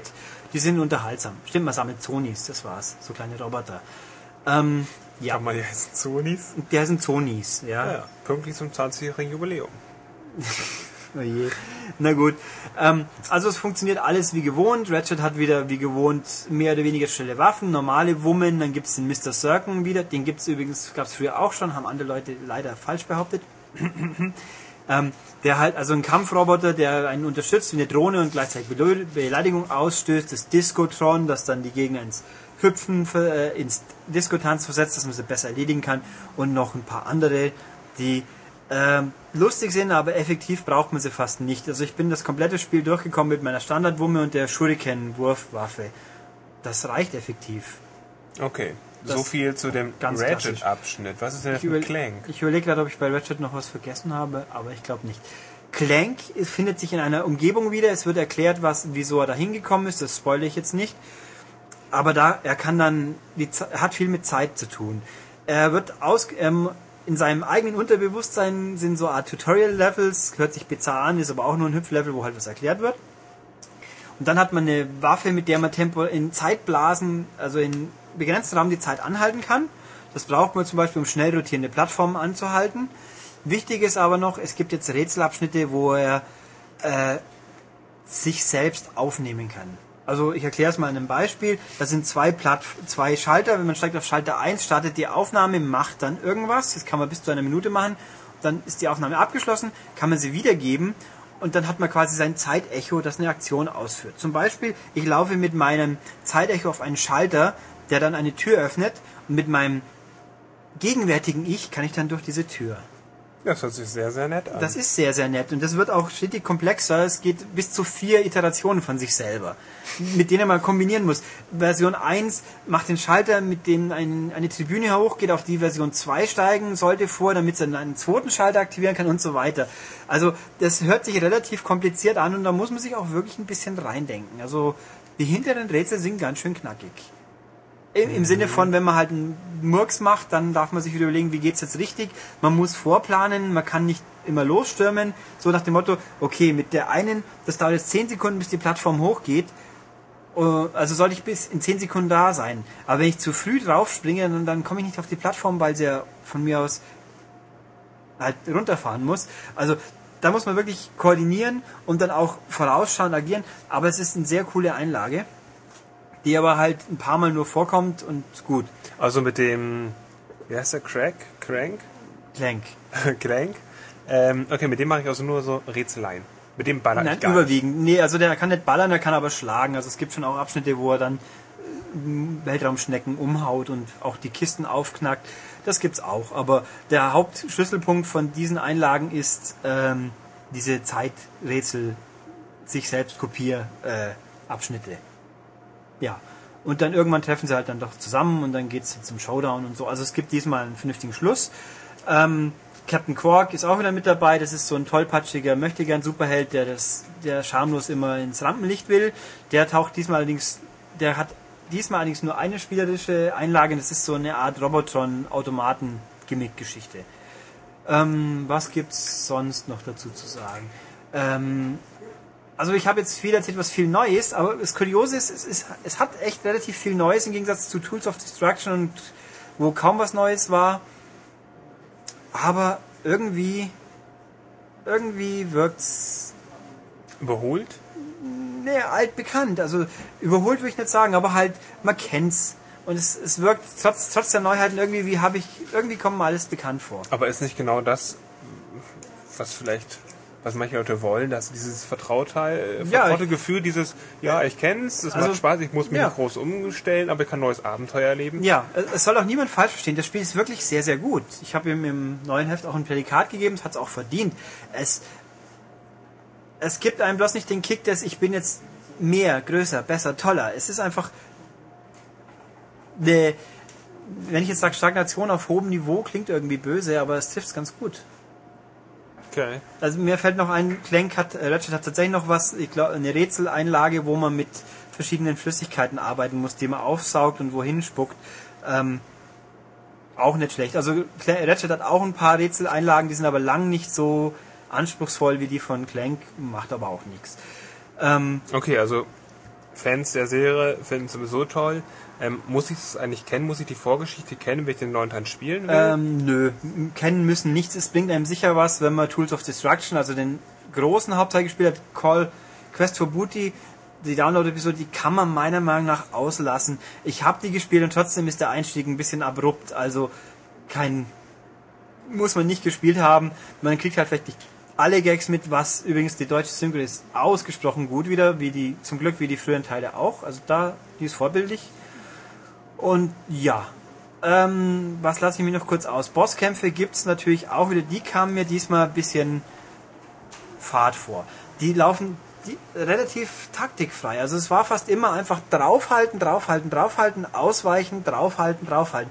Also irgendwie taktische Elemente, eine, eine Vorgehen entwickeln, wie man am besten erwischt, das kommt diesmal fast nicht vor. Das einfach wirklich einfach rumrennen, ausweichen, fertig. Da hatten früher Teile ein bisschen mehr Einfallsreichtum. Und ähm, was mir auch aufgefallen ist, die 60 Frames, das Spiel hält die 60 Frames diesmal nicht so gut wie früher. Früher Vielleicht, weil mehr los ist auf dem Bildschirm? ja, eigentlich nicht unbedingt. Das sieht eigentlich aus wie immer, aber irgendwie ruckelt's mal ein bisschen mehr. Also nicht dramatisch und nix, das passt schon alles, aber äh, Tools of Destruction war eigentlich fast fast nie irgendein Wackler drin. Quest for Booty ein bisschen und hier fast ein bisschen öfters. Aber also nicht schlimm und nix, aber mm, es ist mir halt aufgefallen, gerade eben weil sonst normal so super flüssig läuft. Es gibt auch eine Aussage in irgendeinem Interview mit irgendeinem Insomniac-Typen, das ich jetzt nicht genauer gelesen habe, dass es vielleicht das letzte Spiel ist mit so einer hohen Bildrate, weil die meisten Leute draußen honorieren das nicht. Die finden es nicht so wichtig. Also ja, hat er wohl recht. Ich meine, ich mag hohe Framerate, Forza zum Beispiel schön, aber eine schöne Grafik und eine stabile 30 ist auch okay. Finde ich. Ja, dann, ja, es gibt wieder einen Haufen Bonuszeug, frei zum Schalten und alles. Ähm, ich kann mir aber mit dem Eindruck nicht erwehren, dass die Ratchet Clank Spiele von Sony nicht ganz so gepusht werden wie andere, weil wir haben wirklich, wer hat von diesem Spiel vorher so richtig viel Promo-Aufwand mitbekommen? Nicht so viel. Eigentlich nicht. Aber was liegt ja vielleicht auch daran, dass die Fachmagazine solche Spiele auch nicht mehr wirklich groß featuren? Nee, aber wir konnten es ja auch gar nicht featuren. Wir haben ja bis zwei Wochen vor, also vor ein paar Wochen kam erst die Preview, die auch nur knapp war und dann kam schon das Testmuster hinterher. Äh, Ich habe den Eindruck, dass Sony bei Uncharted viel mehr dahinter ist, das groß zu machen, was auch von der Qualität des Produkts her wahrscheinlich angemessen ist, aber Ratchet Clank kommt ein bisschen so daher wie, ach, diese gute Serie haben wir auch noch. Aber gut. Nee, also es ist, um es nochmal abzuschließen, ein richtig gutes Spiel, das halt trotz, trotz neuer Ideen so wirkt, als ob man es schon mal ge- gespielt hat. Also wer die Serien mag, der freut sich trotzdem drüber, kein Thema. Neue Einsteiger, hm, gibt es wahrscheinlich eh keine, die so wirklich drauf gewartet haben, aber sehr feines Produkt. Ohne echte Macken, aber auch keine Highlights, wo ich sagen muss, das muss man zwingend haben. Ja, Ja, so viel zu Ratchet und Clank. A crack, Crack. in time. Ach, a crack in time. A crack in time, ja. Gut, damit sind wir auch tatsächlich mal schon wieder fertig. Ein bisschen kürzer wie letztes Mal. Komme ich zum... Aber wir, Ja? na, Nee? doch, Fahre fort. fahre ich fort. Ja. Ähm, wer uns von uns trotzdem nicht genug haben kann, der kann natürlich auch den M-Extended Podcast anhören. Den gibt's seit Dienstag, Episode 2 mit Philips Film Fortbildung, Collectors Edition. Da gibt's exklusive neue Inhalte, also lohnt sich. ähm, ansonsten, ja, neue M kaufen gibt's seit letzter Woche, lohnt sich auch immer. Auf unserer Webseite vorbeischauen, www.maniac.de, lohnt sich auch immer und sei es auch hauptsächlich, um zu sagen, wie toll der Podcast war, hören wir immer gerne. Das könnt ihr zum Beispiel schreiben im Kommentar unter dem Artikel oder im Forum oder per E-Mail, lesen wir auch freiwillig, podcast.maniac.de. Und ansonsten wollte Philipp, glaube ich, gerade noch was sagen. Ich wollte nur sagen, Vorhang auf für deine Standardsätze. Ja, das hättest du dann vorhin sagen müssen. Ja, Aber es ist gut. ja egal. Oh, Ja. wir können ja einfach einen Crack in Time jetzt machen. Ah, und zurückspulen. Ja.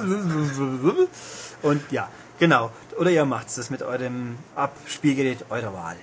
Ja. Gut, und Ulrich, ansonsten, willkommen zu deinem ähm, Standard-Abschlusssatz. ja, wir hören uns nächsten Freitag wieder. Ja, zum Beispiel. Ja, genau. Also bis nächsten Freitag. Tschüss. Tschüss.